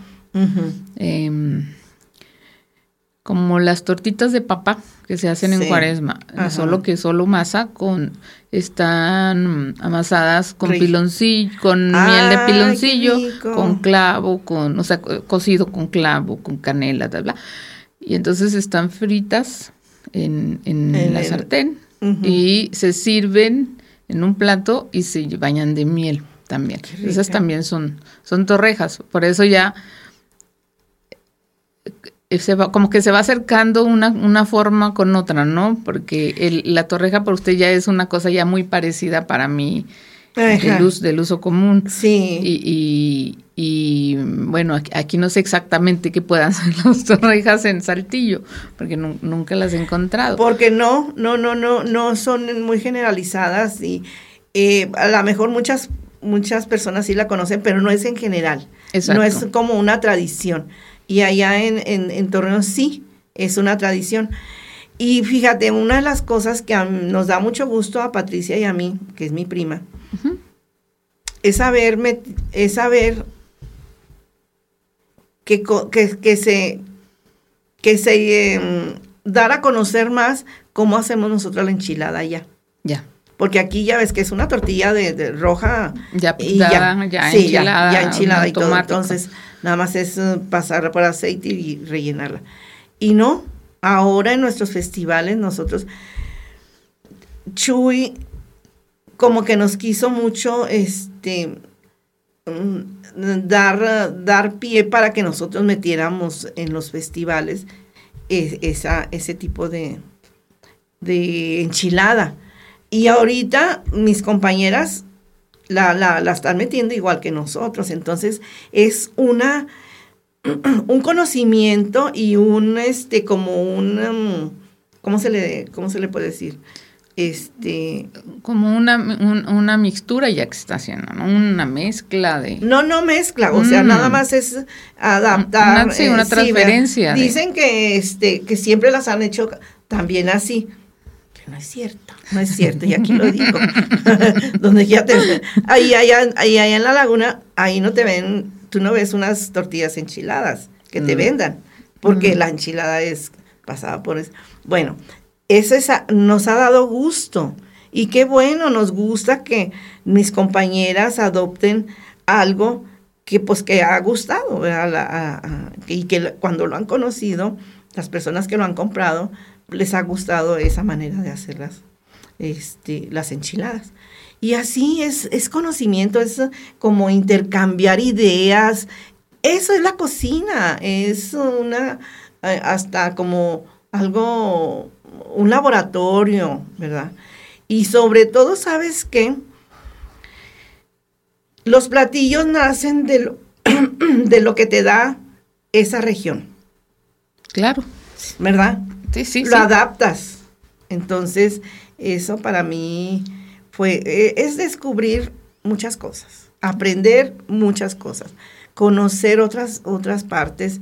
Yo he tenido la fortuna de ir a, a- aquí al mismo estado, de conocer, soy de, de aquí de, de Coahuila y yo no conocía Musquis, ni Palau, sí, ¿verdad? Sí, Rosita y todo eso. Entonces, a mí se me hacía una cosa árida.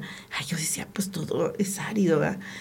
No, es una, eh, es muy bonito el estado de, de Coahuila, ¿verdad? y, y muy diverso. Y muy diversa es la todo. cocina, ¿no? Bueno, yo creo mar es lo único que nos falta. Sí, pero, Pero- lo fuimos, dijo. Ahí está Cuatro Ciénegas como Sí, referencia. Exactamente. Fuimos un mar. Ahí está Viesca. Exacto, Donde están las las dunas, esas que, que pudo haber. Ahí fue un mar, ¿verdad? Entonces, es algo. mm, déjate digo una cosa. El esposo de mi, de mi hija es de Puebla. Ya. Y siempre nos dice, ella es que Puebla de Los Ángeles, por eso se llama, porque eh, la hicieron Los Ángeles. Trazada por Los. Ángeles. Por Los Ángeles. ¿verdad? Y luego, nadie puede, ningún estado puede decir eso más que nosotros.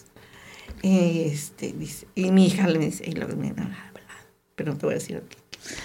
Dice, pues nosotros no, allá en la laguna, con el sudor de veras de nuestra frente, con así que se nos, el sudor y luego hasta se marcaba la tierrita porque hay unos regales que hacen que ya te encargaré, que se te mete hasta en los pensamientos, en, la tierra, ¿verdad? Entonces dice, no, ah, ya nos ha costado, pero de veras, esto y la parte del otro. Este, esa es, esa es la gran satisfacción de, de aquí del norte. Le sacamos agua hasta las piedras. Claro. Dije, por eso es eh, que Los Ángeles y que han de haber estado bien pachecos ustedes que vieron hasta Ángeles. eso lo van a editar, eso lo quitan. eso es una gran, eh, es, eh, pues bueno, no en vano dicen que la laguna es tierra de las grandes oportunidades. Y sí es cierto. Sí, claro. ¿Verdad? Y no nada más, no nada más la comarca lagunera, sino todo Coahuila es tierra de, de trabajo, personas trabajadoras, porque de veras, tener un pedacito así de, de, césped, de tener verde, te cuesta que estés regándolo todos los días, echándole agua. Eso es trabajo, pero somos así. Le preguntaría, le preguntaría entonces, señora Pili, ¿cree que este, este este, eh, este, entorno tan desértico nos está marcando el carácter? Sí, sí, yo digo que sí. ¿Verdad? Eh, Porque... Eh, y, en todas, digo, en, dependiendo el, lo que te cueste salir adelante, o este, es la... No quiero hablar mal del sur, pero, hombre, están en el hoyo y tienen todo. Es nada más estirar la mano y, ¿verdad? Aquí no. Un arbolito te va a costar de veras, este, atención, pero también eso también, ¿sabes qué? Que aprendes, te, te, educa, ¿verdad? Que no debes de, de maltratar la, fauna, ni, ni, bueno, es que yo adoro a los perros, a las mascotas, entonces, ni a la fauna, ni a la vegetación, ni al entorno, tener limpio, tener, eso también es, que es educación, ¿verdad? Y, eso, y eso lo tenemos muy arraigado nosotros aquí en el norte, sí. ¿verdad? Entonces, pues que no sé qué otra cosa me dice. Es algo donde quiera que estés, Chuy, yo sé que estás con nosotros siempre. Gracias. Gracias. Gracias. De veras. Nos dejaste muy pronto, pero Dios siempre se lleva a las personas, a lo mejor. Así que pues espero yo creo vivir muchos años porque si que la chinga. no, señora Pili. sí, creo que el legado de Chuy es precisamente eso, ¿no? Ese reconocimiento y ese respeto que le tuvo siempre a sus señoras. Él decía, son mis señoras. Él nunca decía, son mis mujeres, son, no, son mis señoras.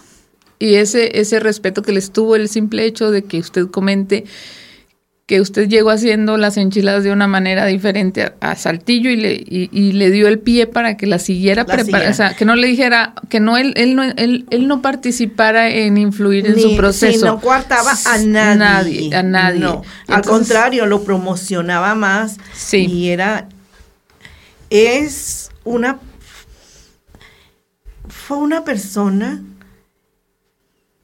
inigualable que no he conocido a otra persona espiritualmente este de amigo con una educación de veras porque nos trató con educación, nos trató como haciéndonos sentir de veras unas señoras. Sí. Siempre. A mí una vez una persona que, tú conoces, que, estuvo muy cerca de de él, siempre me decía, es que, ¿cómo puede ser posible, Pili? Eh, ella fue coordinadora antes que yo. Este, ¿cómo puede ser posible que se dejes manejar así? Que quien se le dije, mira, yo a Chuy, ya no le de, ya no, eh, acabo lo van a editar, ¿verdad? No va a salir así como chisme. Este, a Chuy, lo que me pida. porque es una persona que me lo pide tan educadamente y tan congruente con lo que me pide, que yo, mi tiempo, que es lo más valioso, que yo, no lo económico, ni lo que le voy a dar en, en este, ¿cómo se llama? En comida o lo que, lo que sea. Lo más valioso para mí es mi tiempo. Y yo se lo doy. Claro. Porque él también me lo dio a mí. Sí. Ese tiempo, ¿verdad? Y a todos, creo que, que, que la ventaja de, de, ser Chuy, que no tenemos muchos, que, que, tenemos la misma carrera, la misma profesión, de Chuy, es que él era e, ese tipo de personas que sabía cómo pedirte las cosas a ti y sabía cómo ir con el más alto mando. Eh, y sabes qué, político, también dándonos nuestro lugar. Sí. Eh, defendiéndonos. Con el mismo tacto, con la, con la misma rigurosidad del respeto, del, del diálogo, del nunca cerrarse a nada eh, del, del, del, oír la contrapropuesta que se le hacía y de pensar siempre en el beneficio de los grupos que él estaba representando.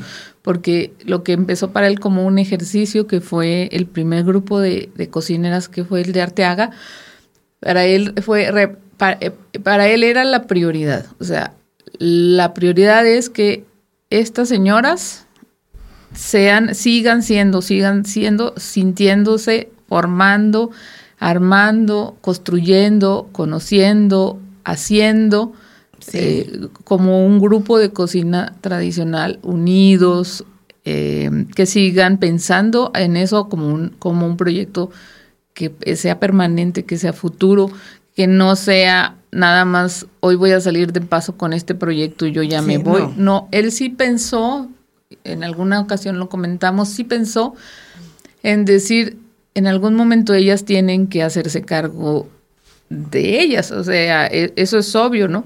Pero él nunca, nunca tuvo siquiera la menor intención de soltarlas de la mano. Siempre acompañarlas, siempre estar ahí, siempre ser una guía, ¿no? Sí, fíjate que sí, este es algo que, este, y, y de veras que nos transmitió, al menos hablamos del grupo de, de, de Arteaga, un respeto y un cariño y una dedicación que ahorita somos pocas, pero esas fuimos, las, eh, somos la base. Yo sé que van a entrar más, que tienen que entrar más, pero no vamos a dejarlas que hagan lo que Chuy no quería, es verlo como un negocio. Que, mira, que se vale. Por supuesto. ¿Verdad? Sí, Los, festivales son, es para ganar dinero, pero que no te mueva nada más eso. Entonces, es de eso, Chuy, puedes estar seguro que mientras mm, yo sea coordinadora y, y que estemos nosotros las de las bases ahí, va a seguir así. Y otra cosa, nunca lo oí hablar de alguien mal. No de referirse a, de nadie, de nadie, así le hayan hecho lo que le hayan hecho. Nunca, yo, soy más bocona, ¿verdad? Pero él nunca perdió eh, este su, su esencia. Porque sí, es, es, esencia, es educación que se trae de casa, ¿no? Es, es, ese, así es, nunca, nunca oías hablar, de hecho, quienes nos movemos en, en el gobierno, pues oímos muchas veces las respuestas que obtenía, nos compartía, nos decía, fui a tal lugar, fui a tal instancia, fui a tal espacio y, y, me dieron para atrás con esto, ¿cómo le hago? ¿Cómo lo sacamos? ¿Cómo le sacamos la vuelta? ¿Por dónde me voy? Dime, ubícame. Pero de ahí en, de ahí en más era todo, o sea, cuando, cuando a él se le cerraba una puerta jamás la estrellaba, nunca la estampaba. No sé, nunca Ni salía y Nunca salía. él nunca cerraba esa puerta. Si se le cerraba la puerta en este momento, ahí, ahí está. Tengo que volver porque lo, porque sé que voy a necesitar tener esa puerta, no la voy a hacer, no le voy a dar un portazo. Y entonces no salía ni despotricaba, ni, ni se quejaba, ni no, simplemente su comentario siempre era, Me- ya fue acá, No me fue dijeron que no, no fue, a- no fue en tiempo, no, no hay manera, no es el momento. Vamos a, a, um, hacerlo en el, en el, en el, En el próximo. en- en el próximo. O en el, oye, a lo mejor tú en el próximo me ayudas para saber cómo entrar, ¿no? Entonces, sí, no, era, era un- es que aparte de, de- de, eh, inteligente, es- usaba la inteligencia, no, no las emociones. Exactamente. ese es que es muy importante. Y creo que eso, eso, Pues Chuy, es algo que nos enseñaste de veras a lo mejor. Este, bueno, yo no lo pongo en práctica, pero a veces yo creo me estás dando un jaloncito de, de- de. Se hacen Pili. pero de veras es mientras esté en mis recuerdos nunca va a estar, nunca va a desaparecer. Él. claro. Nunca va, va a estar y siempre va a estar en mi vida por todo. Y sabes que una cosa que no me traje, él fue el parteaguas también para que yo saliera en un libro, Ya, es el- de Sabores de México. Sabores de México, claro. Entonces, yo eh, es- no me siento así como para decir, yo represento a Coahuila, pero en ese libro yo representé a Coahuila. Sí, Entonces, sí, eso también me ha dado nombre.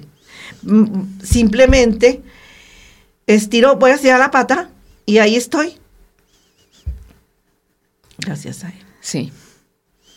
¿Verdad? Entonces, dime si no puedo estar yo más que agradecida con Dios y con él.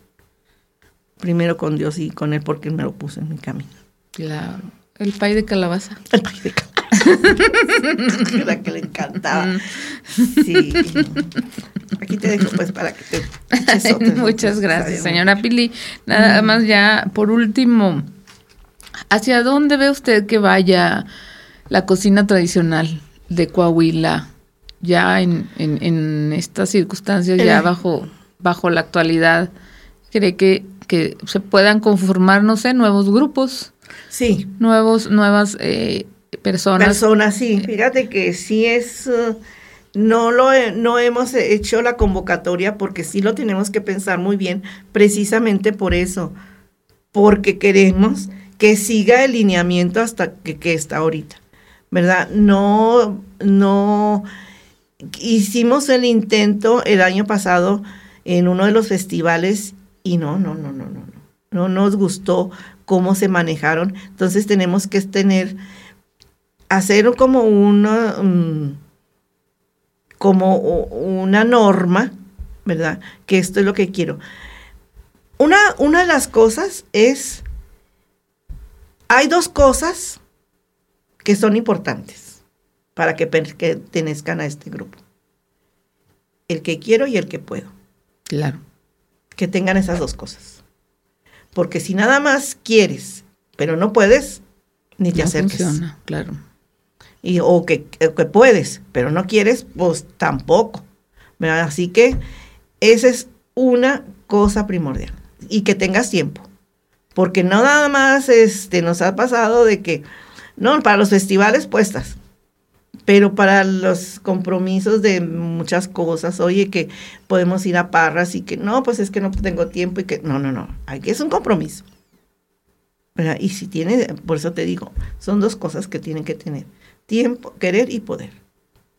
Entonces sí, ya eh, en este año vamos a hacer la convocatoria ya con, con unas normas establecidas y hasta firmadas. Porque aquí, aquí está tu papelito y mira, Claro. ¿verdad? Entonces sí, sí es para que siga el mismo lineamiento y no se, eh, eh, después va a ser un, un tianguis más. Y eso no queremos. No sé, claro. ¿verdad? Sí, por supuesto. Y este, vamos a, a hacer una convocatoria muy bien, bien detallada y muy bien pensada. ¿Verdad? Y que se pueda replicar en, en el resto de los, de los municipios y de las agrupaciones. Sí. Bueno, nosotros hablamos por, por, Por Arteaga, por supuesto, ¿no? Sí. Pero puede ser como, como lo fue el primer grupo, puede seguir siendo un punto de lanza para los nuevos grupos que se formen, por ejemplo, Sí. ¿no? Sí. Como, como un ejemplo de, de lo que ha sido la disciplina, porque si, Sí, si un grupo de cocineras ha sido constante a lo largo de estos, no sé, cinco o seis años, han sido Siete. siete, ah, siete, desde hace siete años fui a, lo- a com- a co- a la- al Festival de las Cazuelas por primera vez.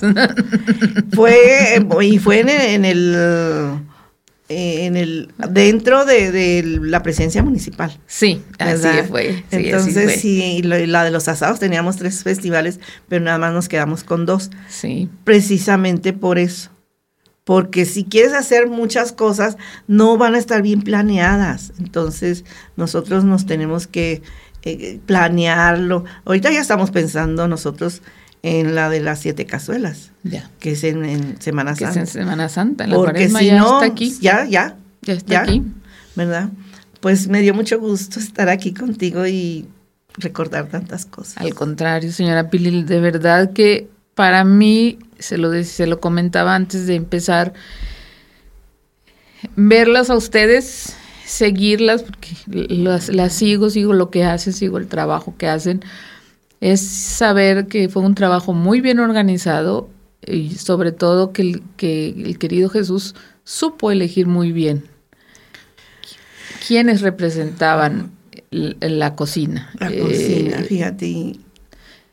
Y- y, y- él estaba tan orgulloso de, de ustedes que nos llevaba, o sea, yo conocí su restaurante casi cuando, cuando Cuando recién empezó, empezó sí. en Arteaga, porque él me llevó y me dijo, ven, vamos a comer con la señora Pili. Y entonces de repente me mencionaban tantos nombres y yo ya no sé de qué señor, de cuál de todas me Fue el hablando, segundo, ¿no? tú ella- ya conociste el segundo, sí, ¿verdad? Sí, el, el que está Eso frente a la fue- sequía, sí. fue, un pa- fue una pauta de, de, de, de que, de que tenía uno y, y pude aventarme al otro. Casi están pegados, casi Sí, están sí. juntos. ¿verdad? Entonces, sí, este, no, son muchísimas cosas, de veras.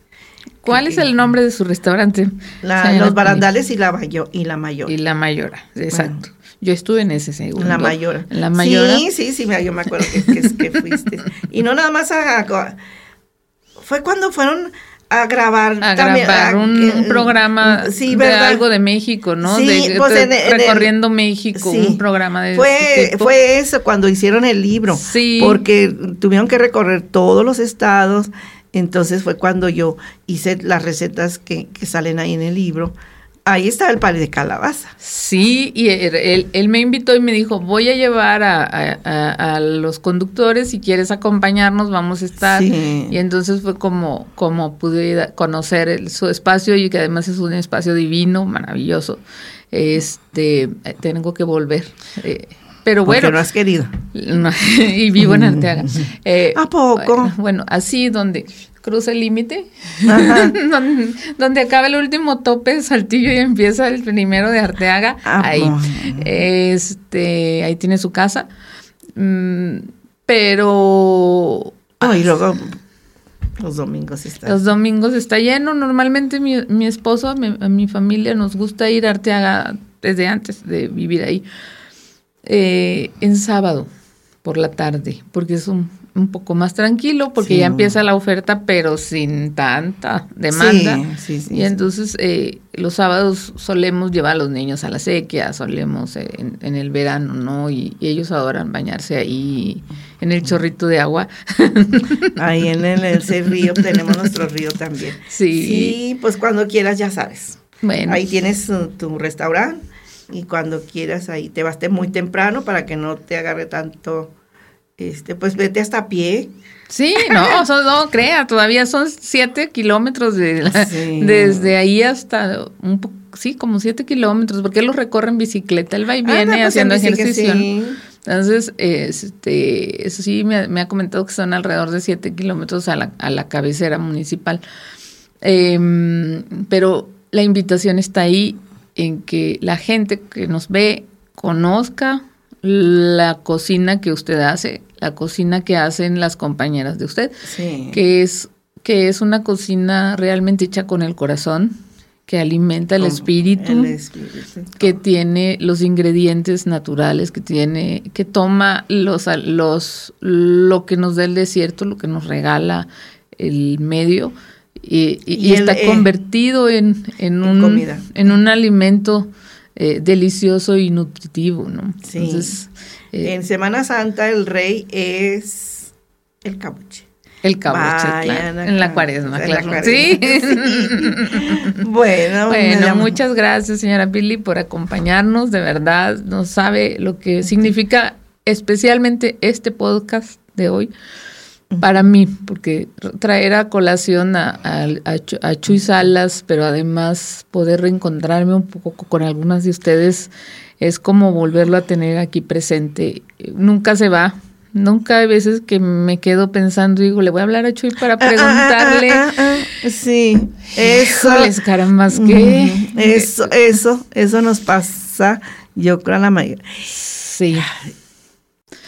Bueno, pues seguimos en, en esta conversación sobre la cocina tradicional de Coahuila. Seguimos eh, eh, trabajando con el grupo de Arteaga.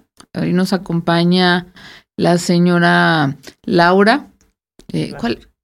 Laura Patricia Jaramillo Carrizales. Muy bien, Laura Patricia Jaramillo Carrizales. hemos estado haciendo un poco de reflexión sobre la cocina tradicional de, Coahuila, lo que implicó el grupo de cocineras de Arteaga como un, un, grupo que fue el primero, que fue el pionero de eh, que le dio reconocimiento a la cocina tradicional, que nos ubicó al resto de, de, los mortales, que había una cocina tradicional propia de, de Arteaga y que, y que se reconocía como tal. Y también le estamos dejando un espacio, por supuesto, a nuestro querido Chuy Salas, que fue el pionero de, de, este impulso y de esta, y de esta actividad. Entonces, ¿qué, ¿qué representa para usted la, la cocina tradicional que, que usted elabora? Pues un, un orgullo, un orgullo, una satisfacción de seguir cocinando como me enseñó y como aprendí por mi mamá, mis abuelitas, que era con las que convivía más. Entonces, siempre que cocino, pues es el recuerdo de ellas, ¿verdad? No, si abuelita le ponía esto, porque antes decíamos abuelita, sí. abuelita le ponía esto y, y era muy vasta y era esto. Sí, ¿no? Decían que antes las mamás querían con la comida. Sí. Sí, que cuando, cuando alguien quería demostrarte, cuando las mamás querían demostrarte mucho amor, te ponían un, un extra en el plato sí. o estaban siempre como muy pendientes, ¿no? De, sí. de, que, eh, de que comieras, de que no te faltara, de que te llenara sobre todo, de que, sí. de que no te fueras a ir con hambre ni a la calle ni a la cama. Exacto, sin, sin salir sin comer algo, no, prohibido. Sí. Sí. y que si estás durmiendo a tarde y que va a ser la hora de la cena, despierta porque a cenar. Claro. Sí. Bueno, ¿y, y, qué, ¿y qué significado tuvo para usted? ¿Cuál fue el cambio que representó para usted de empezar a, a o integrarse al grupo de, de cocineras tradicionales. Ah, pues sí, pues haz de cuenta que fue un giro muy de 360 grados, porque por, por hacer a ese taller que dio Chuy, que en gloria esté, haz de cuenta que yo esté como ahora que se usa mucho el empoderamiento. Ya. Hace cuenta que yo salí de eso, de eso de ser una mujer que siempre al pie del cañón, que no, que no, que no vas a ir, no, que no, que esto. No, yo dije, no, ya no. Yo también voy a salir de eso. Y sí, en eso estoy muy orgullosa porque puedo ya hacer eso y aparte explicar, explicar ese motivo, ¿verdad? De que no siempre hay que estar sumisa al, al marido, también hay que hacer lo que uno le gusta. Sí, claro. Sí. Y como me gusta mucho cocinar, desde chica me ha gustado mucho cocinar. Fíjese qué importante lo que dice usted. Algo tan, tan básico y tan relacionado con la mujer como es la cocina, haberle dado a usted esa fortaleza de decir, a ver, eh, yo también voy a salir de mi casa porque yo también puedo hacer, puedo producir y puedo, y puedo ofrecer lo que sé hacer como, como cualquier profesionista, porque eso es lo que usted hace. Sí. Eh, e, esa, el uso de la cocina como una herramienta para, para, para el intercambio, creo que, que le da a este, o le, a este proyecto ese crisol de, de también tuvo este impacto sí. que en muchas otras, que, que, en muchas cuestiones no hemos visto, ¿no? El, el, el, empoderar a la mujer, el que sepa, el que, el que decida, el que tome decisiones, el que, el que se pueda poner a la par de su pareja y decidir y o encabezar más allá de la familia. Qué importante. Sí, porque yo de primero, o sea, tenía miedo. Este, no que vamos para una entrevista, no, yo nunca quería ir porque dije me va a regañar y se va a enojar y que esto y que vamos a este que hacer un video, no, no, yo no, no, no. Bueno, el primer evento no ni me puse no, yo, no, o sea, tenía miedo todo. Pero una vez, por azares del destino, hubo un sorteo para asistir a una feria de pueblos mágicos en Morelia. Sí. Y fue sorteo, o sea, nos llevaron y este a la Secretaría de Turismo y allí no pues que tomé su papelito y, y sí, pues ahí salí. fue cuando me hice más valiente. Y luego ya que dije, ay, no, no, pues esa Morelia, van a cocinar allí, a convivir con más cocineras que pues tiene uno unas experiencias tremendas porque este convivir con cocineras de toda la República pues es algo muy bonito, ¿verdad? Y aprendes. Entonces, este, no, pues ya llego a mi casa y le digo, a mi esposo, le digo, oye, fíjate que, que voy a ir a Morelia. No, que no sabes lo lejos que está. Le digo, no, si no voy a ir a pie. y nos van a pagar el pasaje y que sabe que no, pues yo no sé qué sé qué. Fue cuando ya me hice más valiente y de ahí para ahí ya no me pararon. qué bonito, qué bonita experiencia. Qué, qué, qué, padre poderlo compartir y saber que, que este, este grupo siempre está vivo, pero además siempre tiene cosas nuevas que enseñarnos y que decirnos, ¿no? Sí. Eh, ¿Usted tiene su, su negocio en Arteaga? No, pero soy muy solicitada como quiera porque pues me piden, me piden comida ahorita, por ejemplo, la temporada de tamales. Ya. Pues tamales, siempre estoy con tamales, que el champurrado, las salsas, buñuelos, o sea, lo que quieran les prepara. Fritada, este, menudo, bueno, todo lo que es la cocina. ¿Cuál es su platillo favorito de comer? De comer. De, prepararse usted y decir, me voy a hacer estos, no sé. Pues, ay, ¿sabes qué me gusta mucho a mí? Las enchiladas. Las enchiladas. Y el mole. Sí. Es de mis platillos favoritos que digo, ay, no, es que me encanta el mole. ¿Con azúcar o sin azúcar? Como sea, pero me encanta, me encanta el mole y las enchiladas. Y se lo prepara. Sí. especial, así. Yo, mi platito. O sea, lo voy a hacer obviamente para la familia. Que, que también he aprendido, e, este, de hora que de la cocina le digo, estoy gorda, pero soy muy para comer cosas. A veces yo hago de comer y digo, ay, como que no me gustó. Mejor me hago otra cosa. Sí, a veces dices, no. Sí, no, claro. Sí, mejor me voy a hacer un huevo o algo.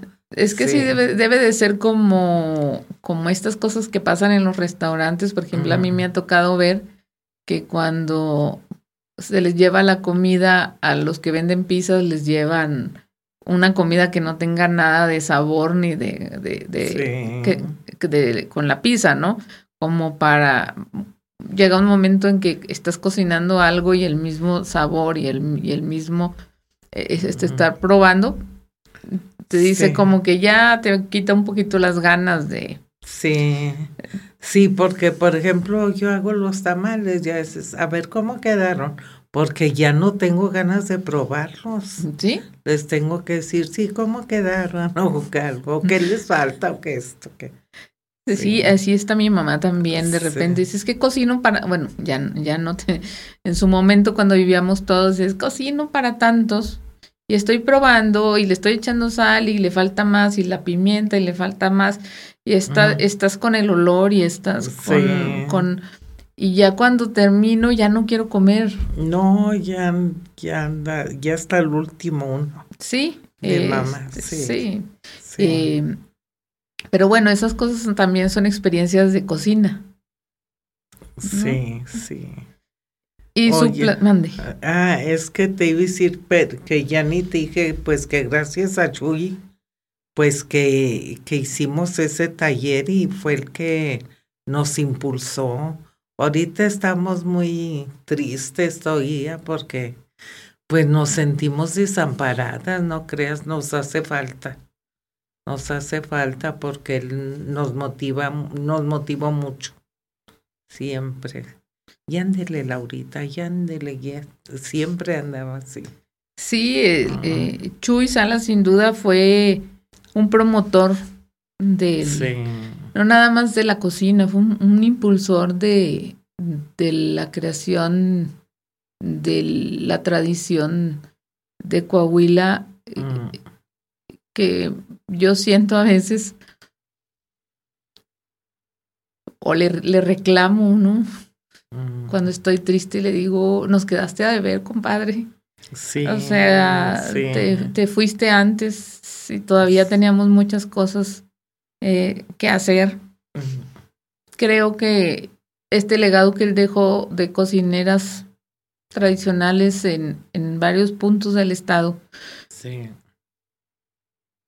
fue en, muchos, en mucha medida un proyecto de sus favoritos, sin duda. Creo que él estaba muy orgulloso de, de las personas que conoció en cada municipio en donde estuvo porque sabía que estaba mejorando vidas em, eh, de una u otra manera. Sí. Em, muchos de, de, los que nos dedicamos a, hacer proyectos culturales llegamos a un lugar donde sabemos que ya, ya es tiempo de retirarse. Y él, él estaba consciente que tenía que retirarse en algún momento para, para que pudieran seguir adelante pero nunca soltarlas de la mano, ¿no? No. Siempre estar al pendiente y al y al y a la orden de lo que se pudiera requerir en el caso de, de, de la cocina tradicional, porque tenía esa, esa virtud de saber que él lo inicia, lo organiza, pero tiene que dejar que cada, que, que, que cada grupo tome, ¿no? Su, sí su vuelo y, y, se, y se autogestione, que finalmente es, parte de los proyectos uh, o de los resultados que debería tener cada proyecto. Sin embargo, fíjese cómo, cómo ahorita que reflexionamos este hecho de que, de que a usted lo que la lo que más le impactó fue este empoderamiento de las mujeres, también fue para otras mujeres recordar porque les gusta la cocina, recordar, compartir, aprender, difundir eh, saber que, que, que, pueden hacer cosas más allá de la, de la, de la cocina de su casa, ¿no? De, de ser útiles, de sé que, que, había mujeres que pensaban, no, pues yo, nada más le cocino a mis hijos y, y con eso. Y de repente ahora eh, esa, ese cambio en la vida que, que, tuvieron. Sí, sí, porque bueno, yo soy una de, de esas personas que siempre he cocinado. Y cocinar para, sí, que para familia, mi esposo, para mis hermanos, o sea que, oye, es que nos puedes hacer esto, sí, sí, pero nunca, nunca así para, por ejemplo, ahorita que cuando tenemos eventos que son cantidades, pero enormes. Sí, claro. Eh, y es muy bonito y ya cuando te dicen, ay, está bien rico, ay, así lo hacía mi mamá, ay, así lo hacía mi abuelita. Y, es muy bonito que te halague. Sí, claro. Tu trabajo, sí. ¿Qué recuerdos tiene usted de Chuy con usted en especial? Mm, pues Chuy, mira, este... Ay, es que tantas cosas. Ahorita lo más que mi último recuerdo es que hace cuenta él siempre nos estuvo uh, que nos superáramos, ¿verdad? Nos daba talleres, nos daba... Entonces yo un día le dije, ¿sabes qué, Chuy? Me puse a estudiar inglés. pero en el, en el teléfono. Dice, y luego ahí va, Laurita Andel, usted me dijo que está estudiando inglés este, vamos a hacer un video con la profesora, con la teacher Gaby Manzar. Ya. Le digo, ay, Chuy, pero yo soy, hace cuenta que soy una niña de kinder, todavía no sé mucho. Usted no se mortifique, Laurita. Y sí hicimos el... El video. Sí, está en YouTube. sí, Sí, no, no, es, es, hay un sin pues, duda, debe de haber por ahí muchas anécdotas que contar. Sí, muy bonitas. Sí, no, pues es que se me olvida, pero muchas cosas sí. Muy, muy, bien. ¿Cómo, ¿Cómo, ve usted al grupo de Arteaga? ¿Considera que, que va a fortalecerse, que puede fortalecerse, que puede pues fíjate que estamos, sí estamos fortalecidas. Y ahorita pues somos pocas, pero este, pues hemos salido, como quiera hemos salido. No sé este, cómo se le vaya a hacer para si va a llegar un coordinador o eso, todavía no, no sabemos. Claro. Pero solas podemos, ya nos dimos cuenta que sí podemos sacar adelante. Ahorita ya andamos en preparativos para el evento de las siete cazuelas. Sí. Que es en Semana Santa. Sí. Sí, yo, yo pienso que ese sería finalmente el orgullo que él tendría, ¿no? Que, que ustedes pudieran ya autogestionarse el, el, como grupo y fortalecerse y crecer, porque al final del día se nos adelantó, pero él, sabía que tenía que, que, soltar de la mano cada uno de a cada uno de sus grupos. Se lo tenía como, estaba como muy consciente de eso. Eh, y de que tenía que gestionar el liderazgo de, del, del propio grupo y, y, creo que el que puedan hacerlo, hacer un festival ahora ya sin un coordinador específico, sí. eh, eso le, le permitiría a él tener como, como esa alegría de saber que finalmente logró el objetivo que tenía. Sí. Y ahorita, pues, este, como quiera, gracias a las ideas que él dio, porque él fue el que decía, no, pues es que cuando los eventos, es que hay que ir a hablar con el alcalde, hay que ir esto. Y pues hasta ahorita, gracias a Dios, en presidencia nos, nos han ayudado cuando los eventos, no sé. Muy abierto, ¿no? El alcalde de Arteaga, entiendo, ¿no? Sí, sí, el alcalde. Bueno, ahorita el, el nuevo Ramiro, no, él es un ángel, es un ángel de Dios, es una persona muy, muy trabajadora, con muchas ganas de, yo creo por su juventud y todo, pero nos ha apoyado. Sí. En lo, pues tiene un año ya, pero nos ha apoyado muy bien.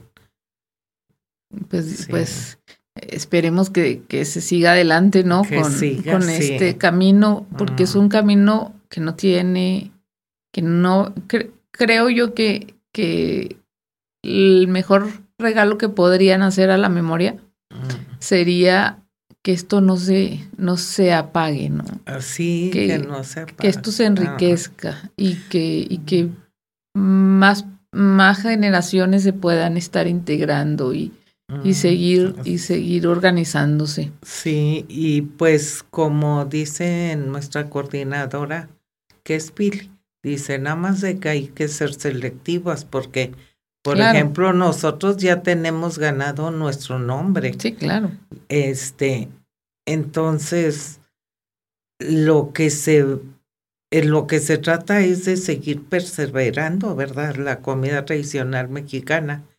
Y entonces, pues, tienen que cumplir ciertos requisitos Sí, las jóvenes, porque, por ejemplo, nosotros, pues, ya estamos ya más, sí, sí, sí. ya sí. más adultas, sí ya más adultas, entonces sí hace falta que se integren más, más jóvenes. Por Y supuesto. luego yo de pilón no tuve niñas, hijas, Oh my God. sino para, para ahí poner. no, pero Sí. bueno, tienen Ah. nueras, aunque bueno, habría que ver si les gusta la cocina. No, se me hace que no.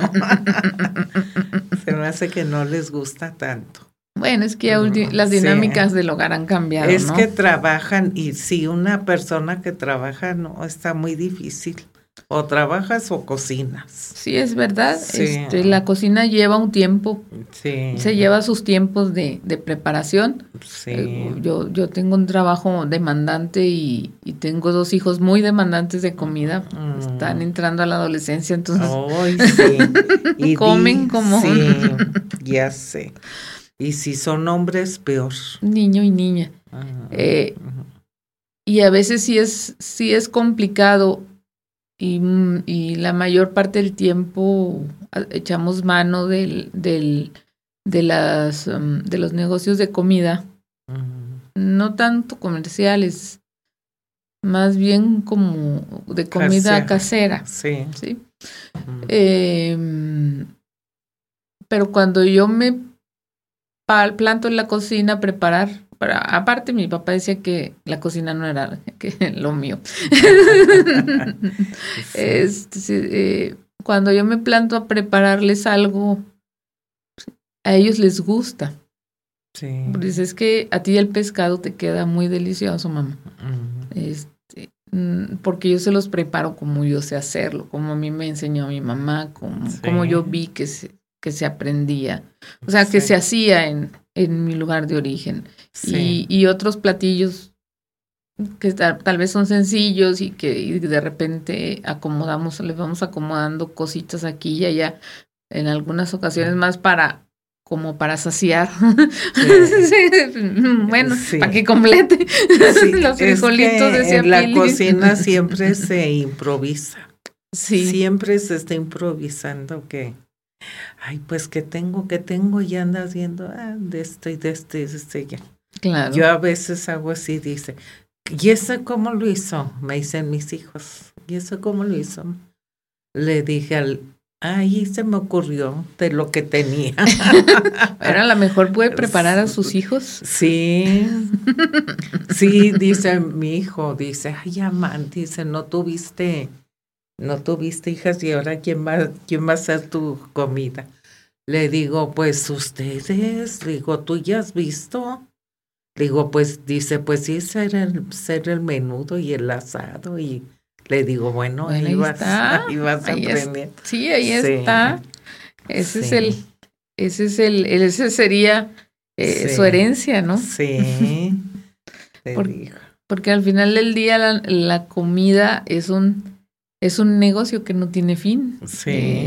Eh, puedes, pueden quebrar todos los demás negocios, pero la gente siempre va a necesitar Comer, plato de comida. Sí, sí, un plato. un plato de comida. Mm, Entonces, pues bueno, mm, le agradezco mucho que, que haya venido desde Arteaga a acompañarnos. La verdad, eh, siempre creo que hablar de cocina tradicional de Coahuila es unir el tema con, con nuestro gran amigo Jesús. Con Chuy. Con Chuy. Mm. Nos dejó tantas cosas mm. eh, que nos dejó con ganas de tenerlo más tiempo. Ay, sí, no, él ya nos estuviera preparando más y más. Sí. Sí, nos dejó incluso un, el último taller que nos estaba dando era de historia. Ya. De historia de la, de cómo se empezaron a, el intercambio de productos de allá de, con Cristóbal Colón hacia, de, eso, estábamos tomando el, el curso. El curso. Sí, ellas fuéramos unas superdotadas. sí. Pero les dejó un ah. legado y, y, ese es el compromiso finalmente que, que han sabido eh, cumplir, creo yo que sobradamente sí. con, con él y con ustedes mismas, que el mm. trabajo de él era para, para ustedes, ¿no? Sí. Era para, para que, que sus señoras este, mejoraran de, una, de en uno u otro sentido.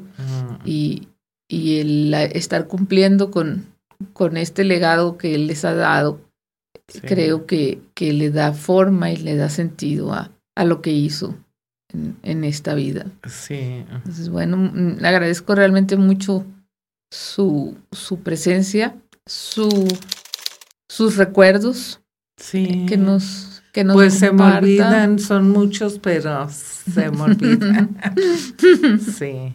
Sí, este, pero vino, viene, viene, sé que viene con, con la gran intención y el gran cariño que le tuvo a Jesús y, a, dejamos, a dejar finalmente como este testimonio, ¿no? De, de, de lo que ha sido trabajar primero pues la cocina a la que nos a la que nos nos pertenecemos que es que es la cocina propia del estado de, Coahuila y también el, el, trabajo que él nos dejó que, que sembró en cada quien a su manera. Cada quien lo recibió desde su desde su experiencia desde su situación personal particular.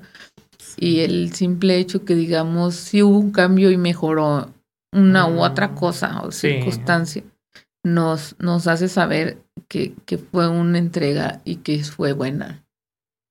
Entonces, bueno, pues muchas gracias por, por acompañarnos y, y, esperamos podernos ver pronto por aquí. Le decía, le decía a Pili, el siguiente vamos a cocinar.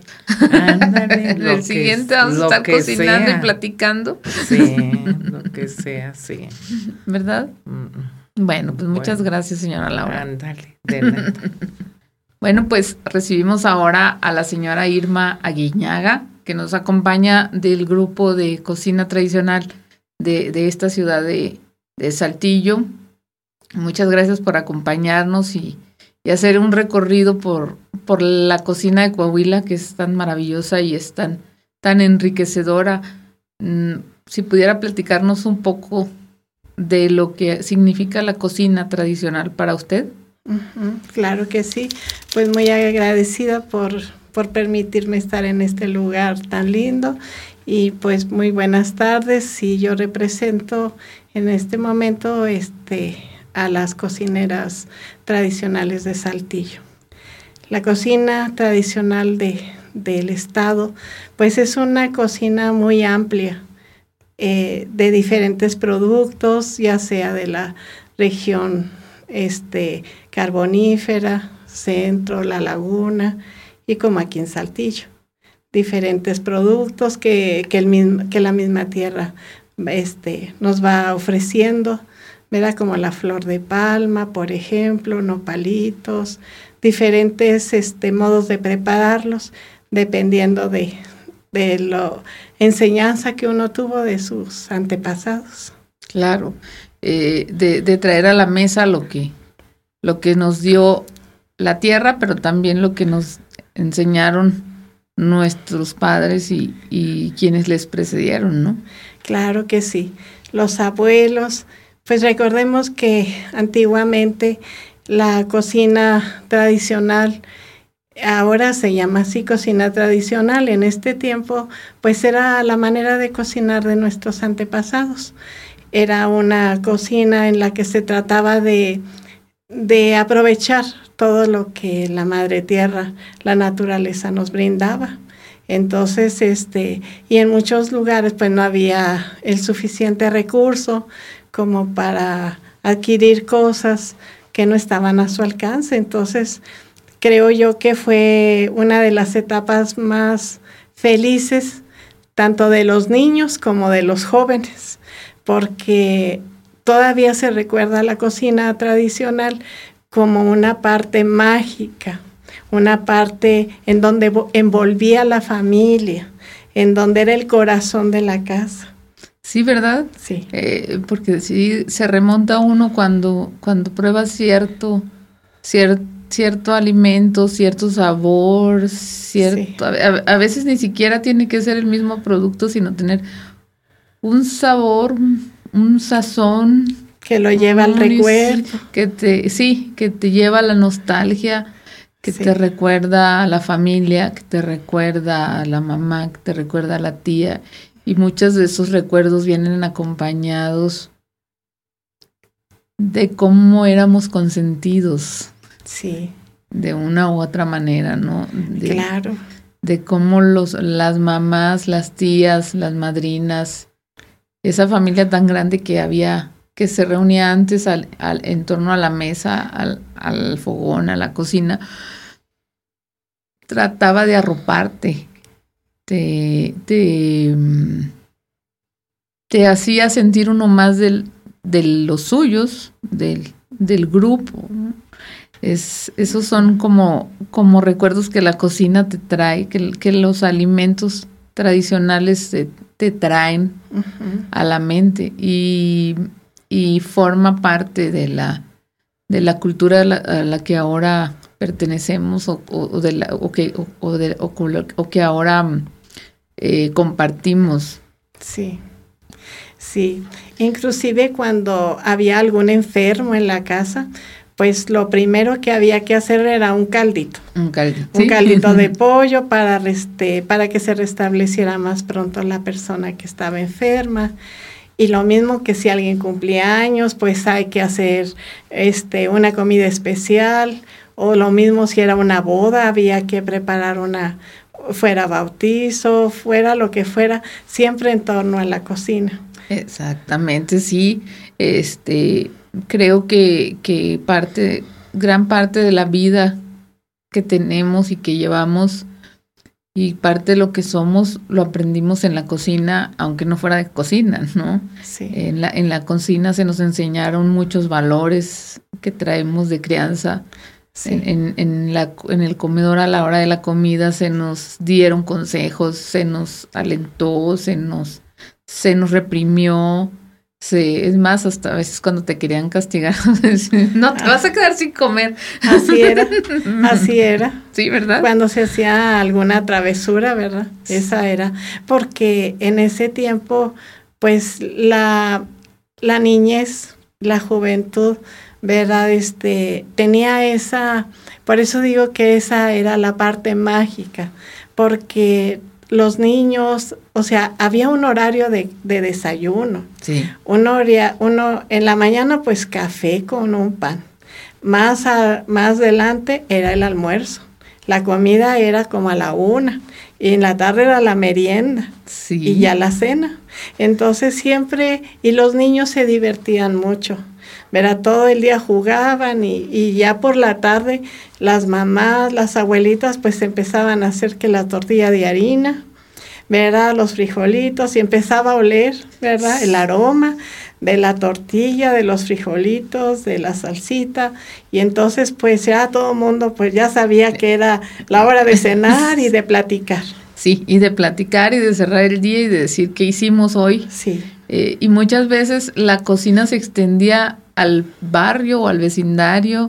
Entonces, bueno, a mí me tocaba que en muchas ocasiones eh, teníamos nosotros una vecina que, que los patios se dividían con una barda muy, muy baja. Entonces mi mamá reservaba un plato de lo que hubiera preparado en el día y se lo llevaba a la vecina. Y al día siguiente la vecina hacía lo propio. Y entonces ya ellas hacían como como esa conversación de, de, del sabor.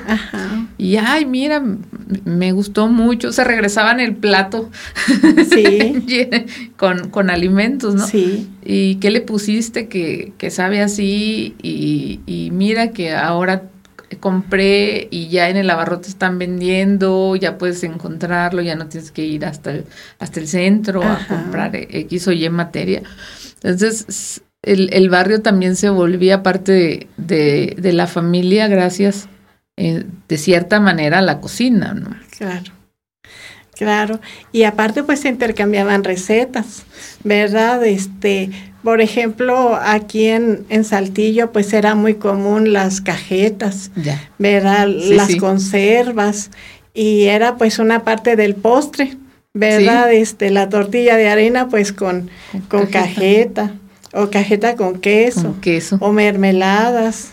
Entonces, este, y pues así era la manera en que se intercambiaba el cariño entre los mismos vecinos, porque al fin de cuentas, pues ya era una familia. Sí. el vecino, ¿verdad? Y había esa confianza y, este, de, de compartir esa parte amable, ¿verdad? Entre las mismas personas.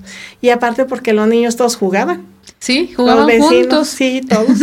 y, y, y, yo recuerdo, porque yo recuerdo que los vecinos de, de, de la casa nos podían regañar sin ningún protocolo, sin ningún problema. No tenían que ir a decirle a mi mamá, oiga, su hijo se portó mal. Sino ahí mismo te decía, a ver, a ver, a ver, ¿qué estás haciendo? Esto no lo puedes hacer así. Y, y uno como niño no lo tomaba mal ni iba con, con la mamá a decirle, oye, ah, mamá, me regañó doña María porque, porque entonces si lo hacías te decía, por algo te regañó. Exacto. ¿Qué, hiciste? Por algo te regañó. Así es. Inclusive las cumpleaños, ¿verdad? De los niños, pues era la piñata, la merienda entre el barrio, ¿verdad? Y aparte, las piñatas se llenaban de fruta. Sí. Mira, se les ponía la naranja, la colación, las colación, sí, entonces este era también una manera de, de, que la comida, la cocina, siempre estaba presente entre, entre las mismas este, tanto familiares como vecinos. Exacto, la, la comida nos hacía comunidad, sí. podríamos decirlo, ¿no? Sí, sí. En una ocasión platicando con unos jóvenes de, de un instituto de, de, gastronomía, yo decía que para mí es como un arte la comida. Le digo, es como el pintor, ¿verdad? El pintor este, extiende su lienzo, lo prepara y empieza a dar sus pinceladas, ¿verdad? Y hasta crear una obra, una obra pues muchas veces hermosas, ¿verdad? Con, que se van viendo de a poco a poquito y van transmitiendo este aquel sentimiento que tiene ese pintor. Y le digo, y la comida para mí es, es lo mismo. Es lo mismo porque para mí es un arte. El, el preparar, el, el, el diseñar el plato, el que sea agradable a los ojos de la persona que se lo va a comer. Este, y eso aparte, pues da un confort espiritual. Qué bonito, qué bonito, qué reflexión, porque ciertamente la, la, cocina y esa, esa combinación de sabores es un arte. Es, un arte y, y no toda, y, y, lo que lo hace único es el sazón. Claro, porque si, fíjese, por ejemplo, ahorita para sazonar, pues se sazona con sazonadores este, artificiales o no sé. Antiguamente no nada más era este poner las especies correctas, este la cantidad correcta para cada para cada platillo, para cada guiso. Claro. Por ejemplo, vamos a suponer el orégano en determinado momento se le pone a algún guisado de carne o así y ya el sabor se hace diferente y no lleva más que especies. Sí, sí. O las enchiladas, por ejemplo, que anteriormente pues se preparaba la, la misma tortilla. sí. O ya sea la tortilla se sazonaba con el chile rojo o a la masa y, o también con el chilito rojo, ya se envolvían y se preparaban y también eran deliciosas. Entonces, y no llevaban más que especies. No tenían sazonadores artificiales. Y uno fue aprendiendo de a poco, ¿verdad? Porque luego aparte las abuelitas o las mamás le decían, eh, venga para acá, voy a hacer de comer, pero para que aprenda. Para que aprenda. Para que aprenda, porque el día de mañana usted se va a casar y le va a tocar preparar a usted, entonces para que sepa cómo se hacen las cosas. Venga y aprenda. Entonces así fue aprendiendo uno. Y fíjese lo que son las cosas. Anteriormente, cuando uno era joven, niño, digámoslo así, ahorita pues ya somos personas también ya mayores y uno ya fue enseñando también, pero como la comida, la cocina era diferente. Todos los días se preparaba un caldito de verduras. Sí. Incondicional. Tenía que estar el caldito, ya sea de res, de pollo, de verdura, luego el guisado y luego pues la sopita, los frijoles y de postre una fruta. Comas esta naranja o coma lo que hubiera. ¿Verdad? pero pero fíjese cómo ah, era este siempre los abuelos las verduras eran por delante. La verdad sí. Y ahorita, por ejemplo, tenemos mucha tecnología, pero por ejemplo ya la comida pues ya ya no, bueno, es que también los tiempos cambiaron. Sí. Hoy por hoy trabaja la familia, trabaja la señora, trabaja el señor, los hijos ya es diferente. El tiempo anda corre, corre uno. Pero a lo que me refiero yo es de qué manera tan bonita era los abuelos o la gente, bisabuelos de antaño, cómo ellos en su mente que no tenían tanta preparación y cómo ellos fueron, este, eh, digamos, seleccionando de qué manera debíamos de comer y por qué había más, más, este, más nutrientes en la comida. Sí. Sí, tienes razón. Este. Y además, los nutrientes de cada región son los que se ha demostrado que son los que requiere el cuerpo para esa región en específico, ¿no? Para darle inmunidad sobre ciertas enfermedades que puedes adquirir en esta región. Por eso es tan variada la vegetación en, en, en, cada uno de los de la geografía, ¿no? Así es. Eh, por eso acá se produce una cosa eh, naturalmente, o sea, tiene orígenes naturales eh, X o Y ingrediente, porque te daba protección para las enfermedades que pudieran, que pudieran tocarte debido al clima, debido a las condiciones ambientales propias de la región. Eso es lo que yo he leído sobre ese tema. Y entonces por eso esa comida, sobre todo la comida mexicana, es tan variada de, de muchas maneras. Sí, sí, sí, pues tenemos la, la comida de las de, del norte de México, que este, de la zona centro y de la zona sur del de, de, la República. Entonces, cada, cada región pues va teniendo diferentes este, matices en cuestión de la comida. Por ejemplo, nosotros que vivimos en una región desértica, nuestra, nuestra comida pues es diferente, porque por ejemplo tenemos muchos cactus, ¿verdad? Este, manejamos también lo que es el maíz, ¿verdad? Los elotes y todo eso. Y ya sobre lo que vamos teniendo, vamos preparando nuestras comidas. En nuestras comidas, por ejemplo, no faltan los nopalitos, no falta la flor de palma, ¿verdad? Por ejemplo. Sí, no falta el orégano.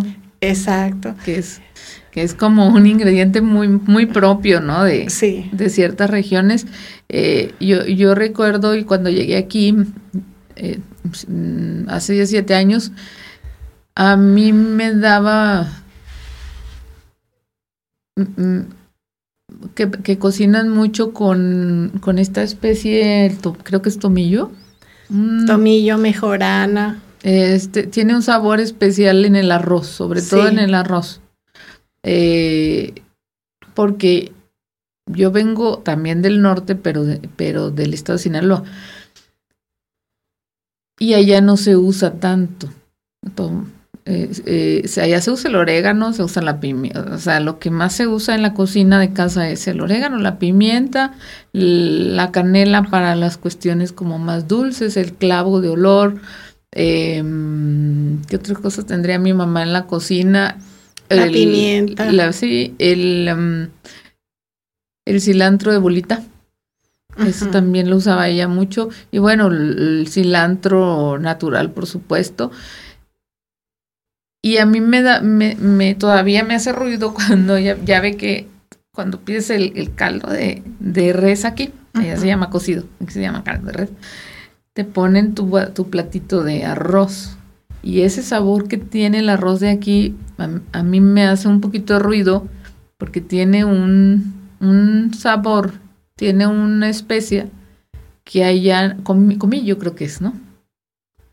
Este, allá no se usa. Entonces, así, me hace brincar cada vez que, que, lo pruebo, eh, porque no me puedo acostumbrar a ese sabor en especial, ¿no?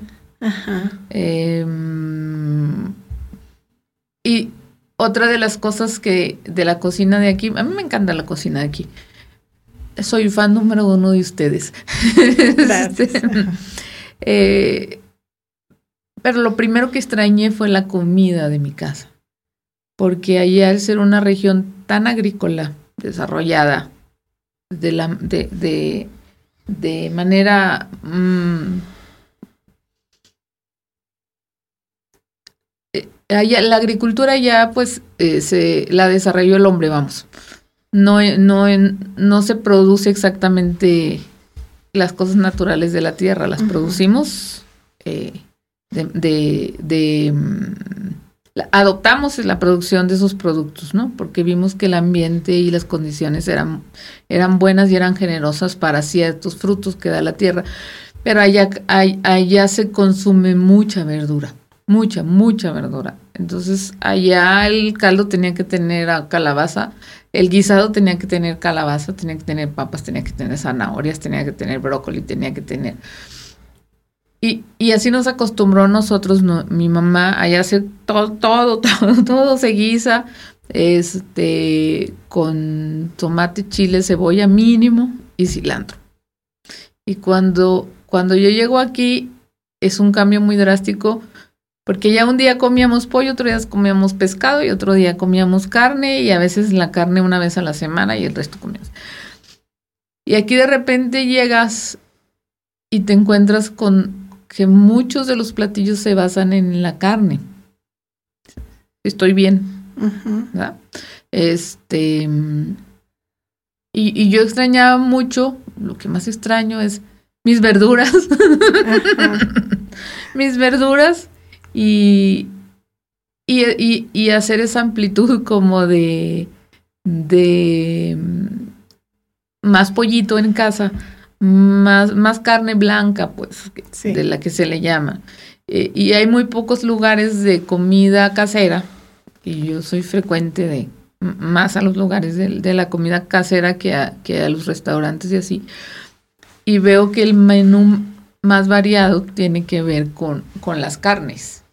No, sé la perspectiva que usted tenga. Por ejemplo, ¿se usa mucha carne de puerco? Sí, pues sí, este se, se usa mucho el puerco, pero también este eh, como le digo, los tiempos van cambiando. ¿Sí? Entonces ahorita, por ejemplo, muchas personas le tienen temor a la carne de puerco, de puerco porque la sienten dañina. Sí. ¿Verdad? Entonces ahorita, por ejemplo, se consume más pollo y más carne de res y más carne este, de pescado. Pero al final de cuentas, este, eh, muchas personas no estamos ya tan habituadas a las verduras, como que ya no, no mucho nos gusta, ¿verdad? Porque este, van, van cambiando, este, pues ahorita lo rápido, porque hay que volver al trabajo, este, y cuando una persona eh, la diferencia de una persona de antes a una persona de, que es de hoy por hoy, la diferencia es que anteriormente se comía con mucha tranquilidad. y ahorita por, por la situación, ¿verdad? Este, profesional, de... Por las distancias. Este, ándele, aparte las distancias y aparte pues por, por los trabajos, entonces y luego tienen una hora o determinado tiempo para comer, entonces si aparte tienen que volver a su trabajo, ya es esa angustia de que tengo que hacer esto y comer rápido y, así. Y de que, se cuezan las papas. Sí, ¿verdad? Entonces, pues sí, son, son mecanismos que, que van cambiando la situación alimenticia en, en nuestro, pues ahora sí, nuestro entorno, ¿verdad? Porque pues ahora ya ya todo el avance tecnológico, este, de, profesión, de todo eso, ya es diferente. Es diferente, aparte los niños ya tienen más actividades este, escolares o actividades de juegos o de deportes, ¿verdad? Entonces, pues sí, ya todo es diferente. Pero por eso a veces cuando se habla de cocina tradicional, eh, entra este que eh, recordar este ese antaño ese muchas personas este eh, por ejemplo se imaginan verdad que allá se come muy rico en el rancho.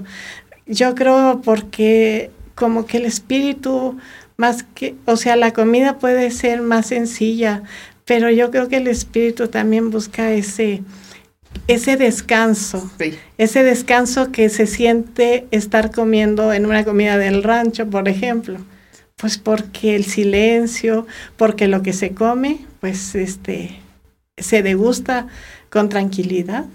Y aparte, eh, el cariño. Hace mucho tiempo una persona me comentó, este, era un, un estudiante de medicina, y me dice, si usted me da de comer con cariño, yo me voy a comer el cariño que usted le, le, este, le infligió a la comida. Pero si usted está enojada, me voy a comer el enojo suyo. Entonces, pero, pero pues realmente este, la comida se prepara con cariño. Sí. Sea como sea, o la cocina pues sea muy humilde o sea muy encumbrada. Pero yo creo que ahorita las mamis se ponen o las abuelitas, ¿verdad? Este, cocinan con mucho cariño y pues ofrecen lo mejor que pueden, ¿verdad? Claro que va cambiando la situación y el día de mañana va a ser todavía más estresante porque todo va cambiando. Todo, sí, todo va más rápido, aunque, aunque pareciera que pudiera cambiar en algún momento, porque las nuevas, los nuevos profesionistas prefieren ya trabajar en casa y hacer cosas eh, que les den mayor tiempo libre eh, y, pudiera ser que hubiera un giro por ahí pues en, un, en, un, futuro no muy lejano, ¿no? Sí. Eh, y, y sobre el, tema de lo que tú me das, es lo que recibo. Nosotros compramos mucho comida con un, con un, señor, con un joven. Pues para mí está chico, pero creo que somos como de la misma edad. Bueno, porque él tiene hijos más grandes y ya tiene nietos, entonces debe ser mayor que yo. Eh, tiene una, una cocina mm, cerca de donde trabajaba yo antes y seguimos yendo ahí. Y a mis hijos se les encanta ir y pedir enchiladas o pedir caldo, ya sea de pollo o caldo de res. Y, en, y a veces lo compramos para llevarle. Le hablo, le digo, José, por favor, prepárame tan X o Y cosa y nada más paso, recojo y nos vamos a casa.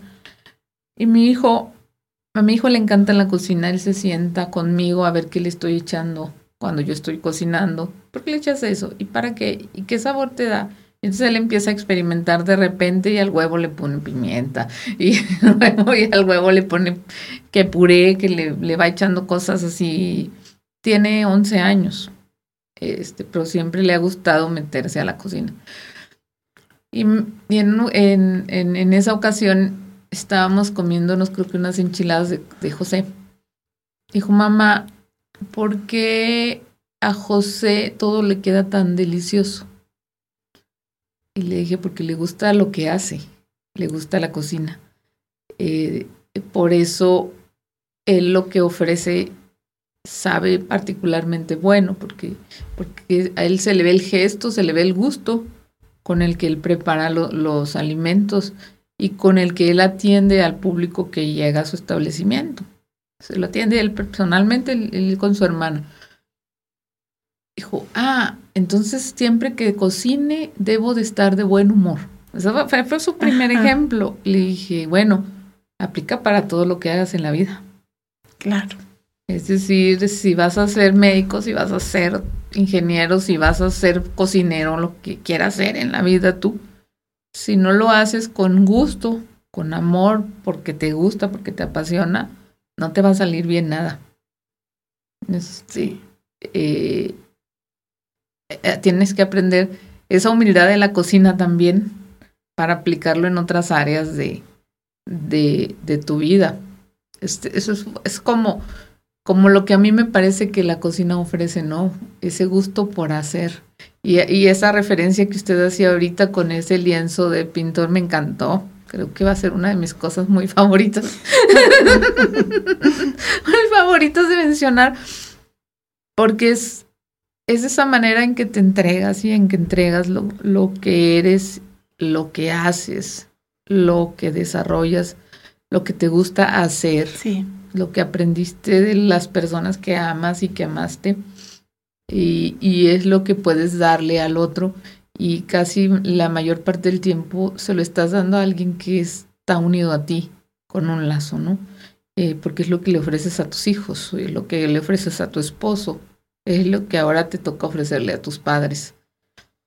Y, y, y esa es ese ese don nos lo da la cocina y es, y es en, ese, en ese punto de la casa donde se, donde se consumen las penas y donde se comparten también las alegrías. Así es. Entonces es, es como esta reflexión de, de mm, cambian, pueden cambiar los tiempos, pueden cambiar las maneras de alimentarnos, pueden cambiar tal vez los ingredientes, las cosas a las que vamos teniendo acceso, pero yo creo que esa parte que ofrece la cocina que ofrecen ustedes cuando entregan el producto que hacen.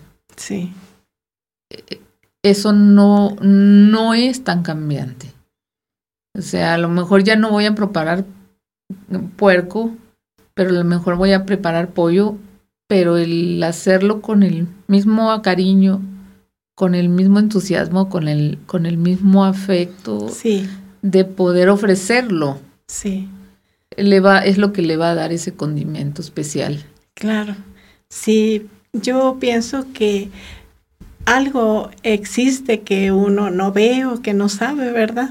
Como es la energía que uno le transmite a los productos.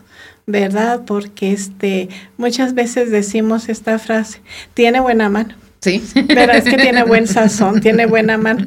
Pero es que, como dice usted, es el tiempo, es el cariño y ese es el legado que también de alguna manera el licenciado Chuy Salas, ¿verdad? Este, trató de, de poner como en ese lienzo, ¿verdad? De la vida, de la cocina, de la historia en la cocina este, eh, eh, rescatar esta, estas historias, ¿verdad? Estas leyendas de, de, la, cocina, y de, de buscar a, esas cocineras que estaban ahí detrás de, de, de pues, el rincón de, de, la cocina, en el rincón de, pues, de cada familia, ¿verdad? Ahí donde no se mira la cocinera, pero nomás se huelen, ¿verdad? Los sazones, porque pasa, eh, pasaba uno y decía, ay, huele, qué rico huele, a tortillas de harina. ay. qué rico huele a frijolitos con chorizo o a huevo con chorizo para la cena, ¿verdad? Las salsitas que se preparan. Entonces, este, y sobre todo el ver ir creciendo uno a su familia en torno a la cocina. Yo digo que la cocina es el corazón de la casa. Y usted es el alma de la fiesta. Así. Usted como, como, como quien, como quien lidera la cocina. Ándele, es el alma de la fiesta. Es el alma de la fiesta. Ahorita que me dice, nos rescató porque no, no, no nos veíamos, no, el, como el alma no nos vemos. Ándele, no nos vemos, pero, ahí estamos. Pero nos, pero es lo que nos hace sentir. Ándele. Entonces, usted, la cocina, como dijo usted, es el, el corazón, pero usted es el alma de la fiesta, ¿no? Ándele. El tratar de pensar en todos, ¿verdad? En que estén cómodos, que si es una reunión de la familia o de alguna invitación de algunos familiares o amistades, ¿verdad? Este, uno lo que quiere es que se sientan cómodos, que lo que coman, ¿verdad? O que degusten, pues les sea agradable, que lo sientan, que no les haga daño, cuidar los productos, ¿verdad? Este, cuidar todo la lo que es la esencia de la comida, como las fiestas navideñas, el Día de la Madre o el Padre, ¿verdad? Y vamos preparando, ya, ya va siendo uno en su mente, ¿verdad? Como dicen ahora, la logística de la comida, ¿verdad? este, entonces ya va viendo, ¿qué haremos? Pues vamos a hacer esto y hacemos lo otro. Y así eh, vamos diseñando nuestra comida para que nuestros invitados o nuestra familia pues coman muy muy a gusto, tranquilos y que pues aparte que no se vayan a enfermar del estómago, hay que cuidar los productos. Sí, sí. ¿Verdad? Este, y todo eso, pues la gente se siente contenta. Yo digo, pienso, ¿verdad? Es mi manera humilde de pensar que, por ejemplo, en, le digo, hay fiestas que va uno, ¿verdad? Y dice, ay, pues es que cumpleaños, es que es esto. Y, le, y yo pienso y digo, no, el, el centro, el invitado especial la comida. Porque le digo, si va uno a una boda, por ejemplo, este, después de la comida es como se hace el ambiente. Sí. Y, luego el recuerdo siempre es, ¿qué dieron de comer en la... ¿Te acuerdas que dieron de comer? O que, este el recuerdo siempre gira en torno a lo que te sirvieron en el plato, ¿no? Exacto. Y pues ya este, y también a cuidar mucho qué tipo de evento vamos a hacer, si es la cena de la casa, si es la comida, si es algún cumpleaños, o sea, cualquier evento este que pensamos nosotros, ¿verdad? Como amas de casa, como cocineras, pues ¿qué le vamos a ofrecer? Empezar a a, comprar nuestros productos que estén frescos, que, que sean del día, que la comida se prepare en el mismo día para que esté contenta la gente. Ofrezca calientita. Y de buen este, sazón. De buen sazón. Sí.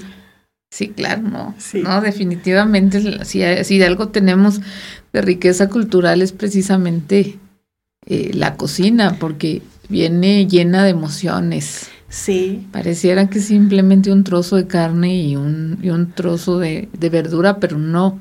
Contiene tantas emociones de, de todos los que participan de, de, la elaboración, ¿no? Sí. Sí, sí, sí. Es, somos, yo creo que muchas personas, ¿verdad? Este, eh, que nos dedicamos a, a la cocina y sobre todo muchas amas de casa cuando ellas este, están al frente de la familia, al frente de la casa y, este, y piensan en eh, cuando llegue el niño de la escuela, ¿qué le voy a ofrecer para que descanse y se sienta muy bienvenido, ¿verdad? Con su comida. Y el Señor igual cuando llega de su trabajo, ¿qué hiciste de comer, verdad? y pues, ay, pues así se sienta también igual, muy bienvenido, a gusto de que va a probar esa comidita que, pues que muchas veces también en los trabajos, pues no, a veces está, les va bien, a veces no. Y es un confort, para llegar a la casa y pues este, eh, recibí que la señora, ellas reciben a su familia con mucho cariño, con su comidita. Es una manera también de mostrar amor a la familia. Por supuesto. Es por supuesto, sin, sin duda es, es, es lo que nos alimenta Literalmente. Sí. Es lo que nos mantiene vivos. Así es. Este, es lo que, es lo que nos permite eh, mantener la salud. Así es. Tener energía.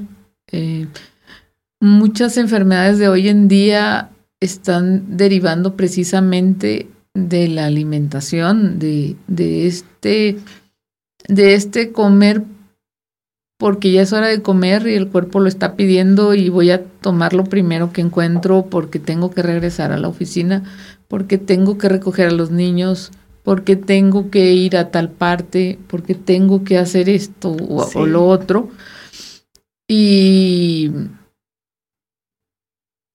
y, e, e, y, esta pérdida o, desequilibrio, podríamos decir, es, un, es como, como un bien conquistado que nos equilibraba en casa y que actualmente nos ha, eh, eh, eh, nos ha desequilibrado.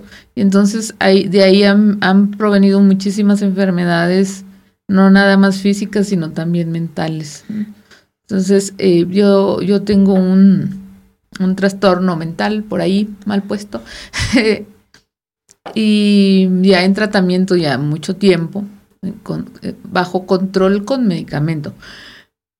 Pero en algún momento, eh, bajo un, un, bajo comer cosas mucho más mm, con mayor contenido, que es que no sé si quiero decirlo de esta manera, pero sí.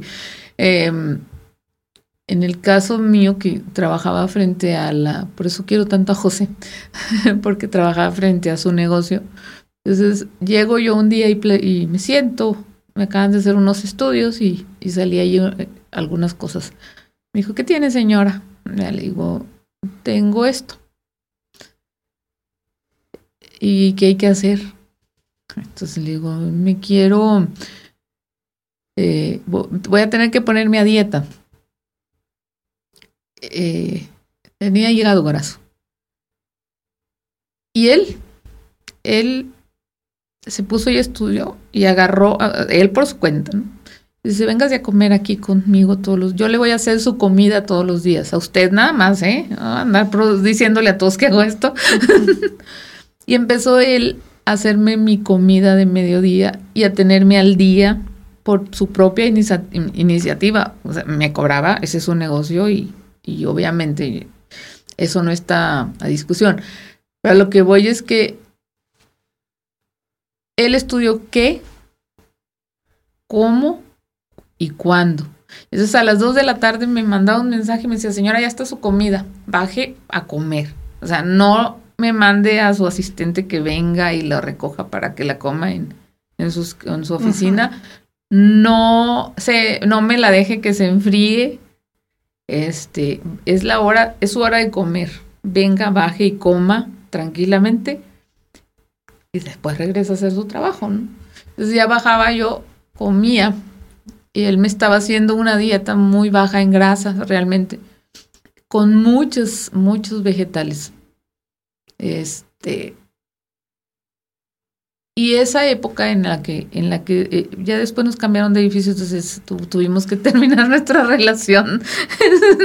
o sea, sigo, seguimos llegando de paso, pero ya no es así, ya no puede ser así, ¿no? Como era. Y esa época, esos meses, fue en los que anímicamente me sentí muy bien, muy bien, al grado de decir, quiero dejar los medicamentos este, para mi ansiedad. Creo que estoy en un buen momento para hacerlo y tuvo mucho que ver con ese cambio de alimentación, porque si él, que es un tercero, que no es de mi familia, que yo lo considero un amigo porque se portó como tal, si él se tomó la molestia y el tiempo de preparar, de, estudiar lo que yo necesitaba para una comida de tres que son diarias y preparármela con tanto, con, con tanto afán y con darme el tiempo y decirme, venga ya y siéntese a comer aquí y olvídese de todo un ratito y, concéntrese en lo que va a comer. Entonces yo tenía que, yo sentía que tenía un compromiso más con él que conmigo, de decir, a la hora del desayuno yo también tengo que cumplir en mi casa. Es decir, conmigo. Entonces sí, no, no puedo decir, no puedo salir sin desayunar como acostumbro porque ya le estoy faltando a mi plan de alimentación que necesito. Entonces, ya me preparaba algo con poquita grasa, ya le ponía más verduras, ya le cambiaba, ya le agregaba más vegetales verdes, este, y en la noche siempre me cenaba algo eh, ligero, porque sentía que, que lo que él le estaba dedicando a la cocina para mi salud era, era mm, un compromiso que yo ya tenía conmigo misma, ¿no? Y es, es este esfuerzo que él hizo, que hizo que yo también me comprometiera y que yo también mejorara. Con usted misma. No solamente en, en mi problema físico que estaba padeciendo, que sí mejoró, sino también con un trastorno que yo nunca pensé que estuviera tan unido a la alimentación. Fíjese. Es decir, para mí era el estrés, para mí era tener tantas cosas en la cabeza que tienes que hacer y que tienes que pagar y que tienes que cubrir y que tienes que eh, estar al día y que eh, si los niños tienen tarea tienes que comprar el material y que córrele, llévale y tráele y aquí y hoy tengo que salir de la ciudad. O sea, yo relacionaba mis trastornos de ansiedad con esa vida. Sí. Y él me lo resolvió con los alimentos, con el ponerme un stop y decirme, bájele aquí. Ándele, y aparte los nutrientes que, que le estaban ayudando a combatir, yo pienso que, yo les digo, ¿verdad? Este, que para mí eh, los alimentos o el medicamento son como los soldaditos que entran al cuerpo a, pues ahora sí, a combatir batallas. Batallas, este, eh, pues mira que allá entró no sé qué, ¿verdad? Y pues vamos a correrle, hay que, hay que defender a, ¿verdad? El cuerpo, hay que defenderlo.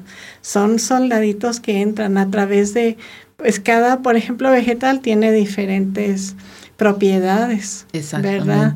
Este, las, las, las, eh, las, este, eh, que como las especies tienen diferentes aceites esenciales que, que se despiertan al momento de, de combinarse ahora sí con, con todo. Y entonces todo junto hace que el cuerpo tenga una defensa. Y eso es lo que, por eso ahorita ya ve que los médicos siempre nos insisten de que coma más verdura, de que coma así, que coma de esta manera, porque pues todo es, este, todo va y lleva un mismo fin. Sí, exactamente. Alimentarnos y el, alimentarnos pues es este consumir eh, productos que nos hagan bien a nuestro cuerpo y a nuestra salud. Claro, sí, por supuesto. Eh, mm, volviendo a, al tema de la de este hoy, ¿cómo se siente usted? ¿Cómo se integró al, al grupo de Saltillo? De cocineras de Saltillo. Pues mire, en aquel tiempo el licenciado este, Chuy Salas, él este, hizo una convocatoria. Eh, yo lo vi en, el periódico. Entonces, este, y en diferentes medios que se hizo esta convocatoria. Y nos citaron en el Museo este, Herrera. Ahí estuve yo, sí. Entonces, este, allí nos citaron. Y ahí fuimos varios días. Y ahí fue donde, donde este, nos, no, nos, nos hicieron la invitación a través de un proceso de, de compartir este, los diferentes temas que los dieron personas este, pues muy honorables, encumbradas de aquí, de, de la ciudad. Y aparte personas que tienen una tradición, ¿verdad? Como por ejemplo, este, eh, pues como las personas que han estado al frente de, las diferentes panaderías antiguas que elaboran pan y así. Y, em, y, ahí fue que empezamos. Luego pues ya este, se convocó para realizar el primer evento de, de cocineras tradicionales. Y ya de, ahí pues este, surgió el grupo y, este, y pues yo he estado allí de integrada desde ese tiempo. Y pues sí hemos trabajado mucho, ver a todas las personas que, este, que integran esta comunidad. Son personas de diferentes edades y pues todas así con mucho sueño y mucho amor a la cocina. Y así fue que, este, que para nosotros fue un legado que el licenciado Chuy nos, nos dejó a lo largo de, de mucho tiempo, de muchos años y este y él fue cuidando mucho todo toda esta esencia de la cocina tradicional. Y me gustó mucho.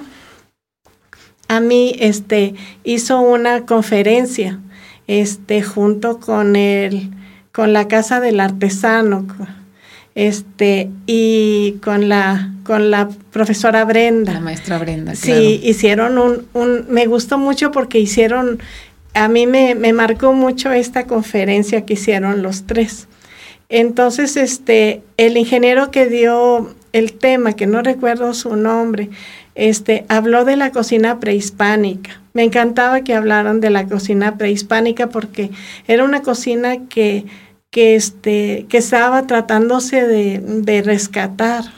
Entonces la cocina prehispánica empezó a hablar sobre los tlaxcaltecas y, y, hablando de los tlaxcaltecas, eran nómadas. Entonces ellos iban a diferentes lugares ¿verdad? Por, porque, pues por su cultura y todo eso. Y entonces ellos empezaron descubriendo también cómo, cómo conservar el alimento, pues porque a lo largo de la travesía, pues no había dónde ir por las verduras o así. Y entonces me encantó porque dice que ellos descubrieron lo que es ahora el consomé. Ya el cuadrito del consomé. Entonces ellos hervían este el pollo, era hacían su consomé de pollo y lo iban poniendo en cajones de, de madera. Y ahí lo iban poniendo. Al paso del tiempo lo dejaban así como concentrado y lo vaciaban ahí, lo vaciaban ahí. Entonces se cristalizaba el, el, caldo de pollo.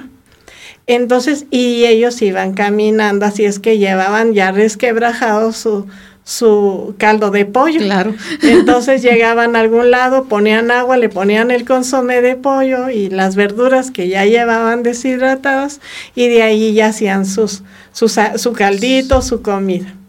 También a la falta de, de, platos, por pues cómo iban a cargar para todos platos, nace la gordita. Ya. La hace la gordita, entonces la gordita viene siendo el plato. Sí, sí, sí. ¿Verdad? Entonces allí nace y ahora pues ya ve que donde quiera son famosas las, las gorditas, gorditas claro. pero realmente era el plato, ¿verdad? Este, para. donde ellos comían y pues no se diga luego pues en la en, la, en el tiempo de la revolución ¿verdad? en la revolución que también pues este las adelitas que eran este las compañeras de los soldados o de, de los ejércitos de ese tiempo entonces pues también la gordita servía pues por para alimentar este a, a, a los hombres verdad que andaban en, en, en, en guerra o en campaña En de campaña, guerra sí.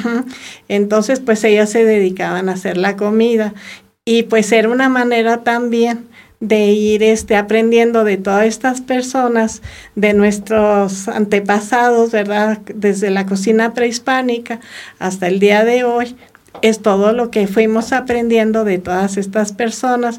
Entonces, a través del licenciado Chuy y de la maestra Brenda, también nos este, siempre fueron de la mano. Y ahora, pues, el licenciado Cristian son las personas que más este, han enseñado al grupo a rescatar no solamente la cocina de las abuelitas o de las bisabuelitas, ¿verdad? sino también la, la comida que culturalmente nos dejaron como legado nuestra gente, este, nuestros antepasados en la desde la comida prehispánica. Claro, claro, mire, mire, mire no, no, se me habría ocurrido ese, eh, esa relación, pero sí, es la lógica, ¿no? Sí. Y así llegamos a las dinoquesadillas. ¿sí? Ajá.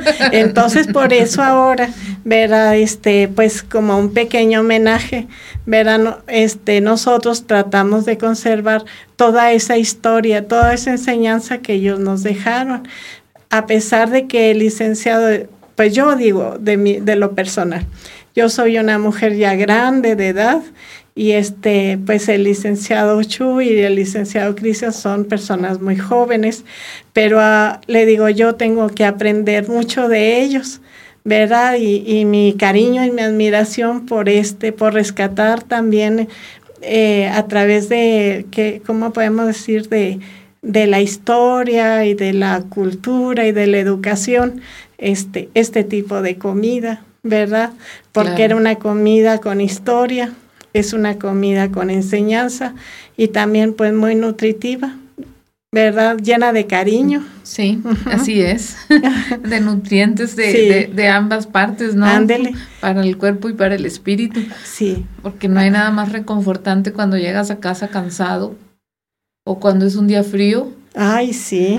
que un consomé O un o un chocolate. chocolate. Pues sí, porque pues de alguna manera también nuestros antepasados rescataron lo que es el cacao y de ahí viene el chocolate. chocolate. ¿Verdad? Ya ve que este que, que era este la Malinche fue uno de los de los este digamos que había esa relación con este con Hernán Cortés cuando cuando este ella cuando llegaba su este pues le le hacía su taza de chocolate Claro. y entonces, pues allí también de alguna manera, como, como le digo, este, es cocina prehispánica, alimentos este, que vienen de muchos, de muchos siglos a, este, a enseñarnos, a heredarnos a nuestra comida de México, la cocina. Y que es reconocida como patrimonio cultural de la humanidad, ¿no? no Sí, así es. ¿Verdad? Ese es un orgullo que también nos, nos hace sentir este, con un gran compromiso el seguir todavía nosotros aquí, este, pues haciendo lo mejor posible. Además de, de alimentar a nuestras familias, este, ese, ese compromiso, ¿verdad? De que somos parte de rescatar esa comida que, que es parte de la cultura de, de nuestro país. Claro, qué bonito.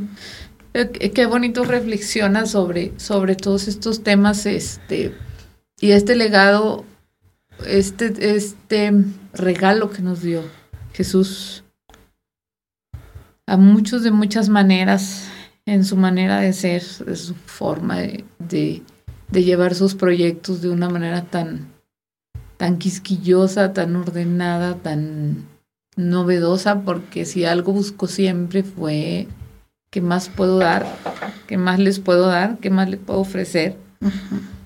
Eh, háblenos un poquito sobre, sobre su sobre su relación con Jesús, sobre la manera en que en que convivió con él, Con el con licenciado. él, sí, con, él, con- Yo, licenciado Jesús, mire, pues eh, yo tuve una relación muy bonita con él. Yo aparte, este, eh, él me hizo el honor, ¿verdad? De, de invitarme a algunas, al- algunas este, actividades que él tenía. Y entonces en, yo aparte pues doy de comer a personas de escasos recursos. ya. Y él invitó en una ocasión a las personas de, eh, de, era el Canal 11, ¿ok? este, Nico, eh, Nico en- recorriendo, la- Recorriendo, sí, ya, recorriendo México, ¿no? Algo Una así, cosa- una sí. cosa, sí, sí, sí, sí. Entonces, este, el licenciado me invitó y, y fueron, este, a donde, a donde estábamos. Y hicimos en la parte del- de atrás del patio, hay nopaleras. Y allí hicimos esta, este reportaje. Ya. Este, en ese tiempo me invitó el licenciado para hacer lo que es el cabrito aquí en, en, en, en la comunidad de Saltillo, como, cómo lo preparaba mi gente. Ujú. O sea, es una, este, es una receta que viene de generación en generación. Entonces, este, y, y luego salió en, en, en, cana, En en, el YouTube. Sí, sí. ¿verdad? Hicimos esta comida este, del cabrito. Y este. Y aparte, luego cuando hicieron el, el reportaje, dijeron que aparte de darle comida y, este, al cuerpo y al alma de las personas que, que más lo necesitan, eh, también aparte, este, pues, este, eh, íbamos a preparar la receta. Entonces, este, para mí fue, como le digo, fue un hombre joven que, que yo sentí respeto y admiración porque siempre estaba a la vanguardia, preparándose. eh, este, como luego decimos acá en el pueblo, echándole muchas ganas, cómo él terminó su doctorado, cómo escribió dos libros, cómo se fue relacionando siempre sobre la cocina, la historia de la cocina. Y este, y, tuve una relación con él porque él siempre eh, procuró, arropó mucho al grupo de cocineras, les mostró este siempre lo mejor para darlo al mundo. Sí. ¿Verdad? Sí, Entonces, eh, su partida inesperada fue triste y dolorosa, pero al mismo tiempo esperanzadora, porque yo les digo que no sabemos qué pase luego allá arriba. No sabemos, le digo, y quizás él le pida a papá Dios, ¿verdad? Para que no, no, este, siempre siga el, el grupo adelante sembrando en el jardín donde Dios nos plantó. Claro. Aquí estamos floreciendo. claro que sí. ¿Usted, usted considera que, que el grupo de Saltillo siga, pueda seguir siendo vigente, pueda seguir adelante? Digo, hablábamos un poco hace, hace un momento con el grupo de Arteaga que él, que, que Jesús sabía y tenía muy claro que debía de soltar en algún momento a cada uno de sus grupos cuando estuvieran listos para, para ya autogestionarse, para ya autoadministrarse. Sí. ¿Están ya ustedes en ese proceso? ¿Siente que, que ya tienen esa etapa de madurez? Pues eh, por la edad que tenemos, estamos conscientes de que somos personas mayores y que la vida, pues, hoy estamos, mañana no. Mañana no estamos. No sabemos. Entonces, aquí, por ejemplo, el licenciado Cristian, ¿verdad? Que es el que recibió todo el legado del licenciado Chuy. Este, ahorita él está ya en preparación para abrir un nuevo grupo, ¿verdad? Un nuevo grupo de, de cocineras porque tanto lo que es la cocina como la cultura van de la mano. Por supuesto. Entonces, porque es un legado también que lleva historia, ¿verdad? Como hablamos del chocolate o, por ejemplo, los chiles en hogada, todo lleva una historia. Entonces, el día de mañana, nosotros como personas mayores o la mayoría que la integramos, porque también hay señoras jóvenes, pero quienes ya somos más mayores, este, sabemos que, que, lo que nosotros sabemos hay que seguirlo transmitiendo, ¿verdad? Y este, y pues el día de mañana, ver a ellas continúen con este trabajo que de alguna manera el licenciado está tratando este él rescató y este y trató de que no muera. Sí sí. No muera lo que es la cocina tradicional de claro, Coahuila. Claro.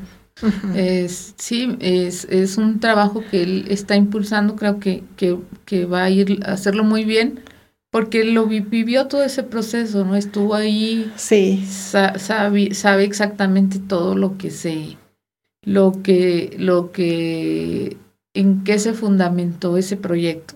Así es. Cada, cada uno de los grupos y el por qué, por qué se eligió cada, cada comunidad entonces tiene absolutamente todos los elementos y los conocimientos suficientes. Además, profesionalmente también es, tiene todas las aptitudes para, sí. para no dejar de lado un proyecto que para él significa tanto en lo personal y en, y en lo profesional. Sí. Entonces, em, esperamos sinceramente que cada grupo cada uno a su manera, cada uno con sus alimentos, con sus formas, con sus recetas, pueda continuar trabajando y difundiendo esto porque, porque hay, hay, hay este dicho que dice somos lo que comemos. Sí, claro. Y, y creo que en ese sentido todavía hay mucho por hacer. Ándele. Eh, y, y, hay mucho tal vez todavía por que no hemos descubierto y que necesitamos descubrir. Sí. Em, en cuanto a la cocina y a las artes de hacer y preparar se refiere. Sí. Porque sí recuerdo yo esa primera reunión que tuvo con ustedes, me hizo el favor de invitarme en el Museo Rubén Herrera y, y recuerdo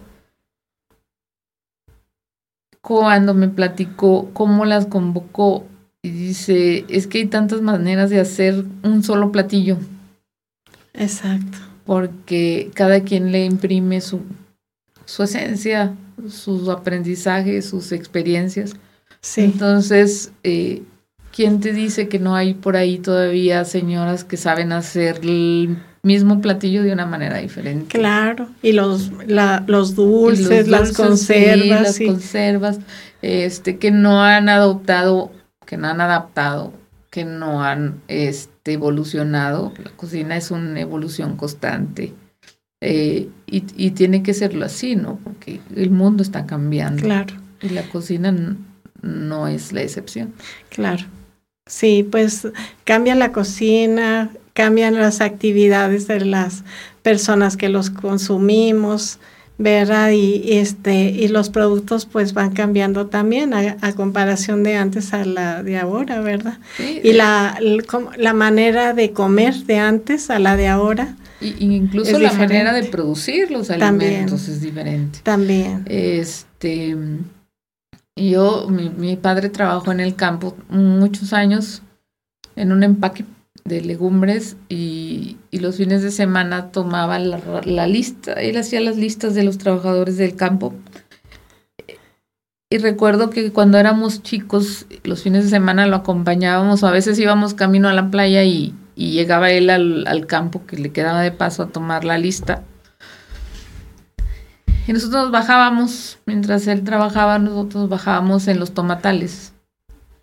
Y cortábamos tomates, los lavábamos al, al, en el canal de riego. Ujú. Eh, son, son unos canalitos para, para regar cada, cada lote.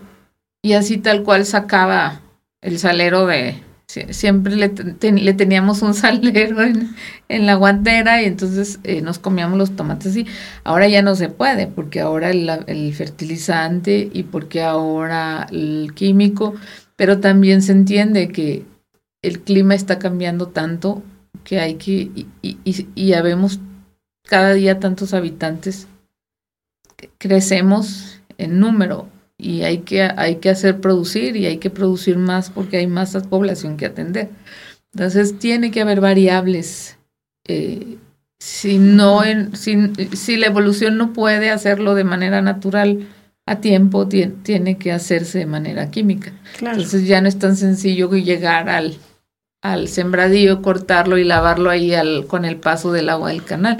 A veces muchos de los químicos están pasando por esas aguas, ¿no? claro. Y entonces tendrías que considerar llegar a tu casa, a tu cocina y lavarlos de, de una manera diferente, con, con otros métodos.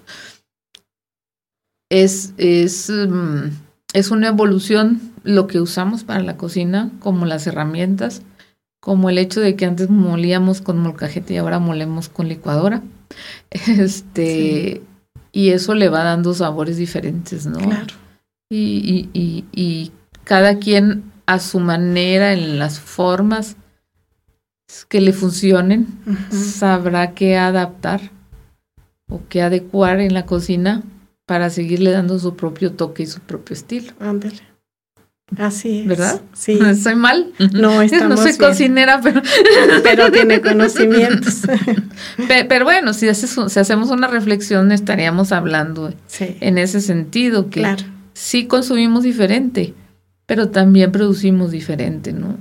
Claro, por eso ahora comemos de otra Por manera. eso ahora, ahora comemos de otra manera y de hecho por ahí hay estudios también que están comprobando que, el, que si hace, no sé, en los 70 el- las calabazas tenían un, un 80% de, de vitamina A, ahora con, con toda esta manera nueva de producir las, las, la tierra, eh, con todos estos químicos que se tienen que utilizar, ya no tienen el 80% de vitamina A, tienen, tienen un porcentaje mucho más bajo, ¿no? Porque la tierra no alcanza a, a, a reabastecerse de los elementos que le enriquecen para poder, para poder crear el producto que va a, a ofrecer.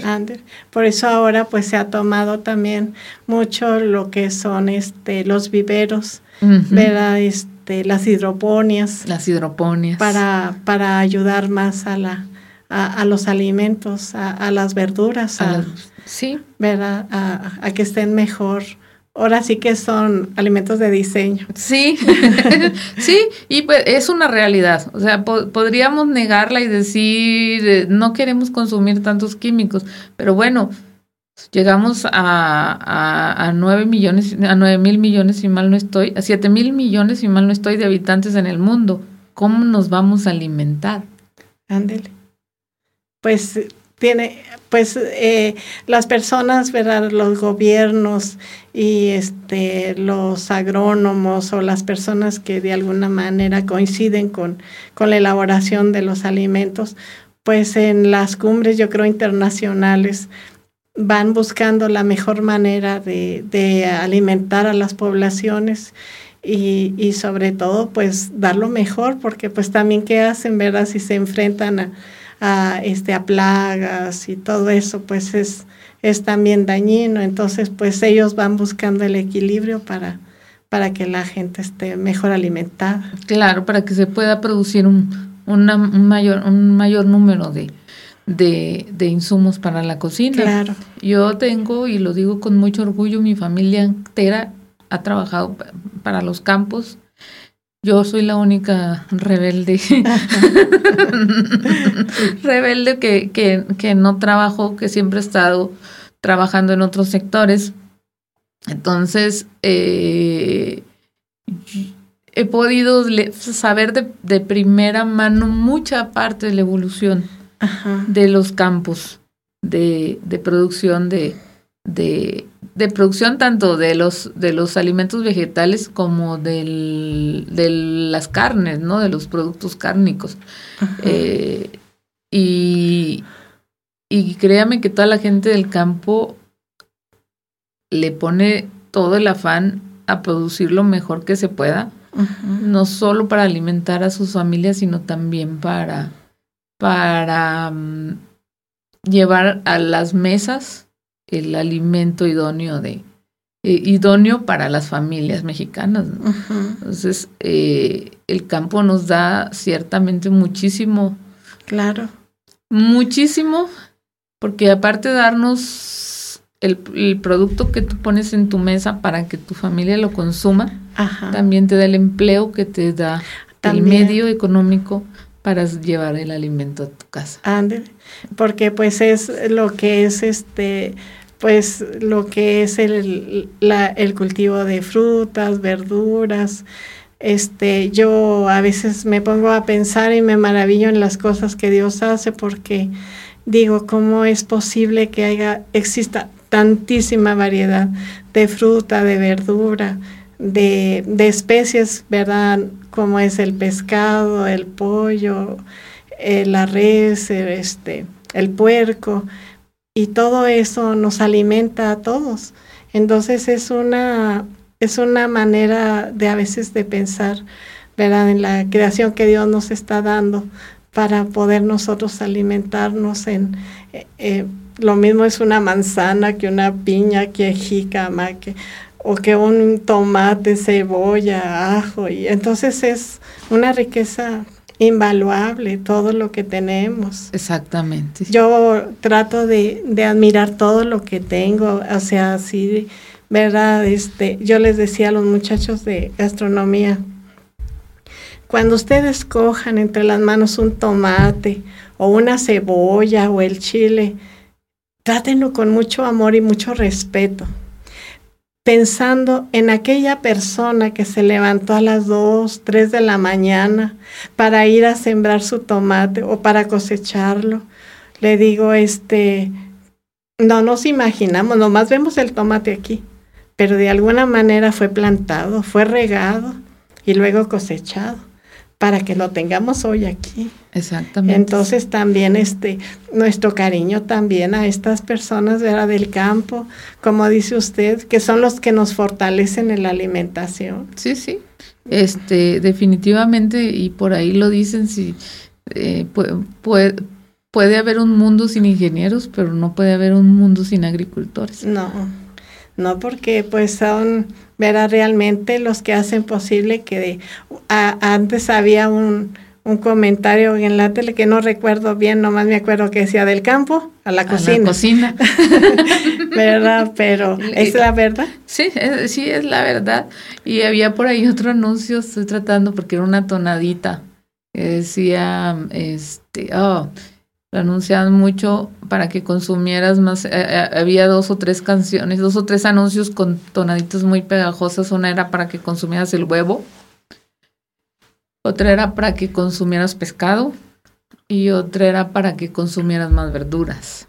Entonces recuerdo que, que tenía una, un, pues estamos hablando de los ochentas más o menos, que había como, como, como una tonadita muy pegajosa que aunque no lo estuvieras viendo ya sabías de qué estaba hablando, la, hablando la, televisión Y este, y era para para consumir lo que los lo que los campos te estaban ofreciendo, lo que los productores mexicanos te estaban ofreciendo. Ándele, entonces pienso yo que el licenciado Chuy, verdad, este Chuy Salas, él este era lo que él veía en su en su en su imaginación, en su alma, eh, el ver todo eso, ¿verdad?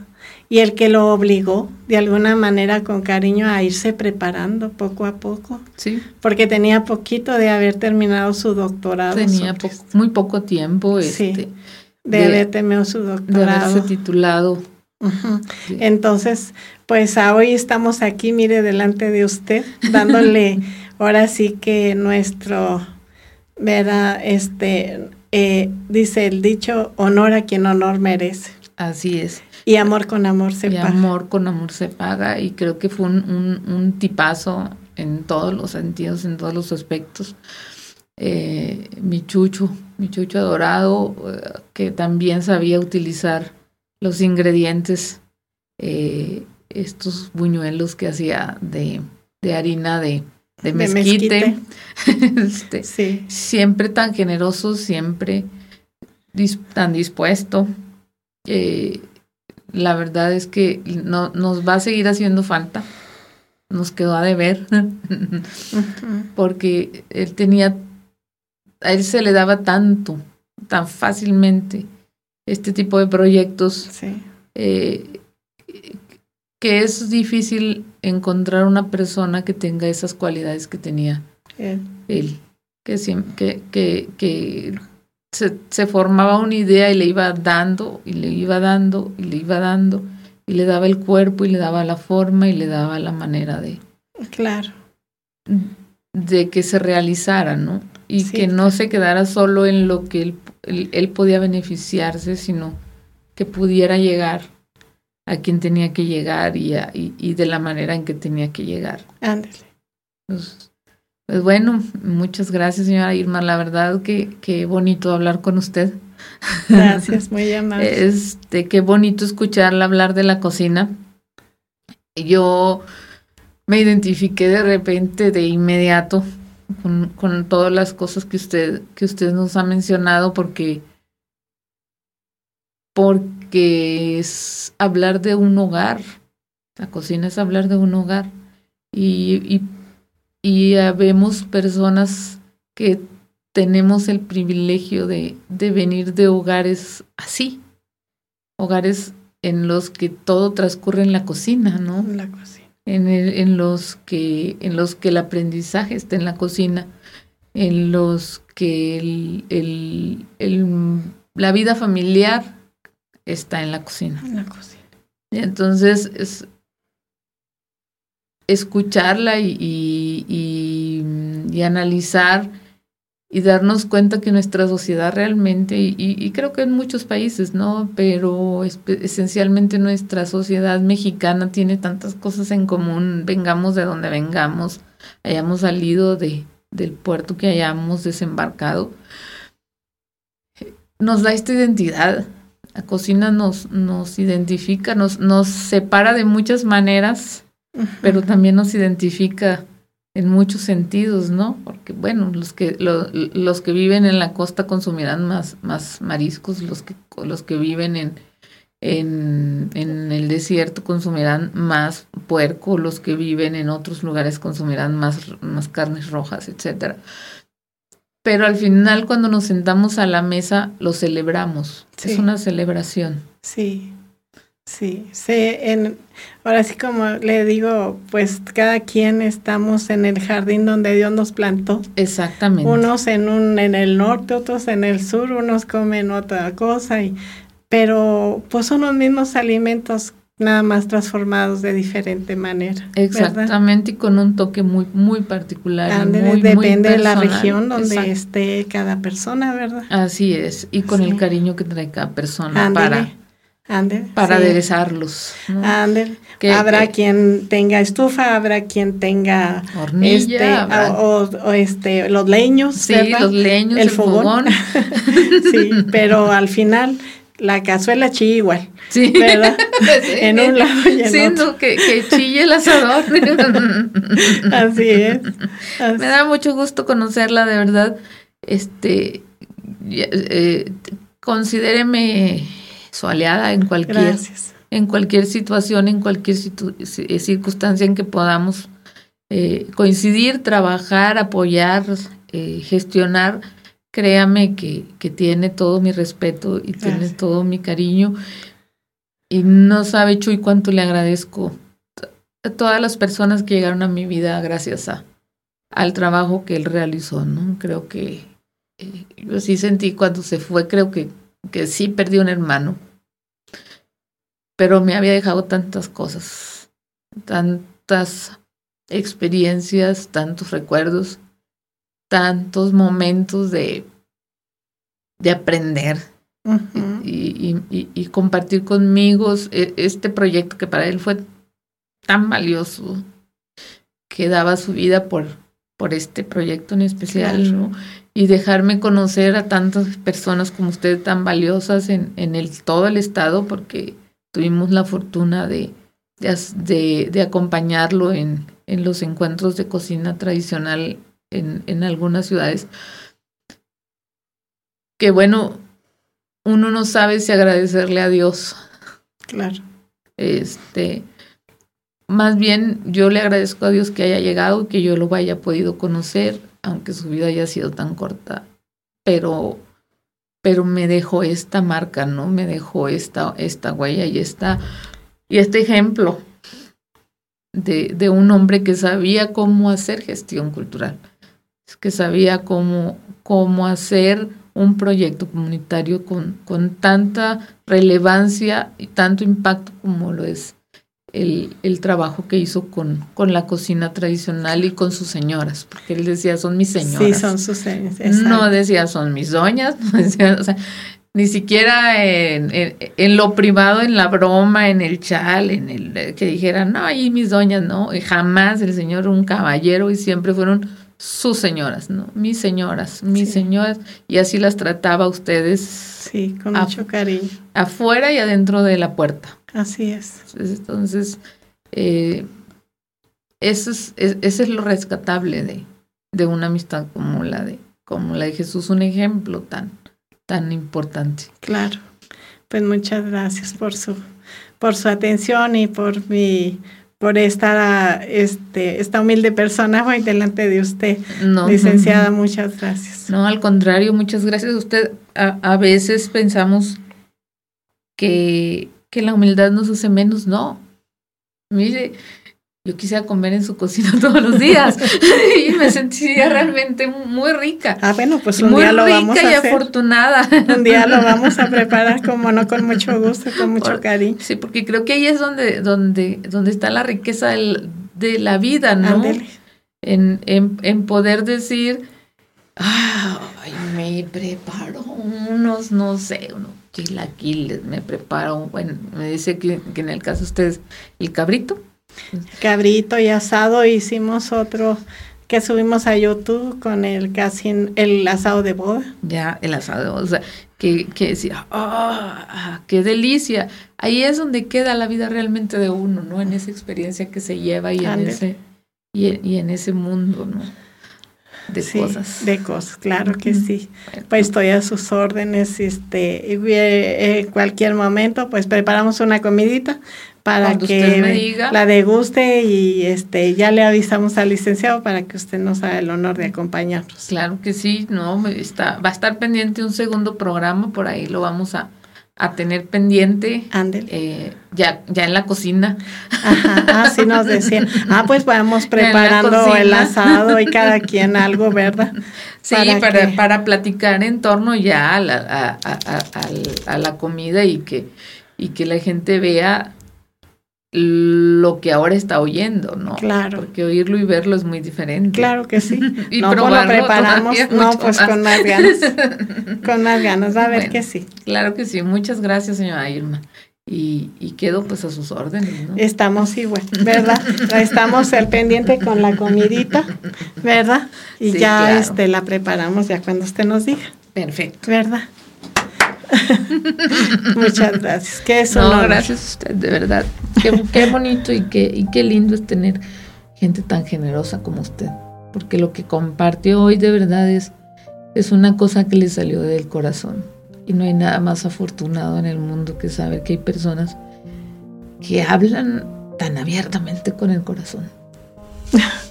Muchas gracias. Así como usted dijo, usted es bonita por dentro y por fuera. No, usted es bonita por dentro y por fuera. Gracias, Dios le pague.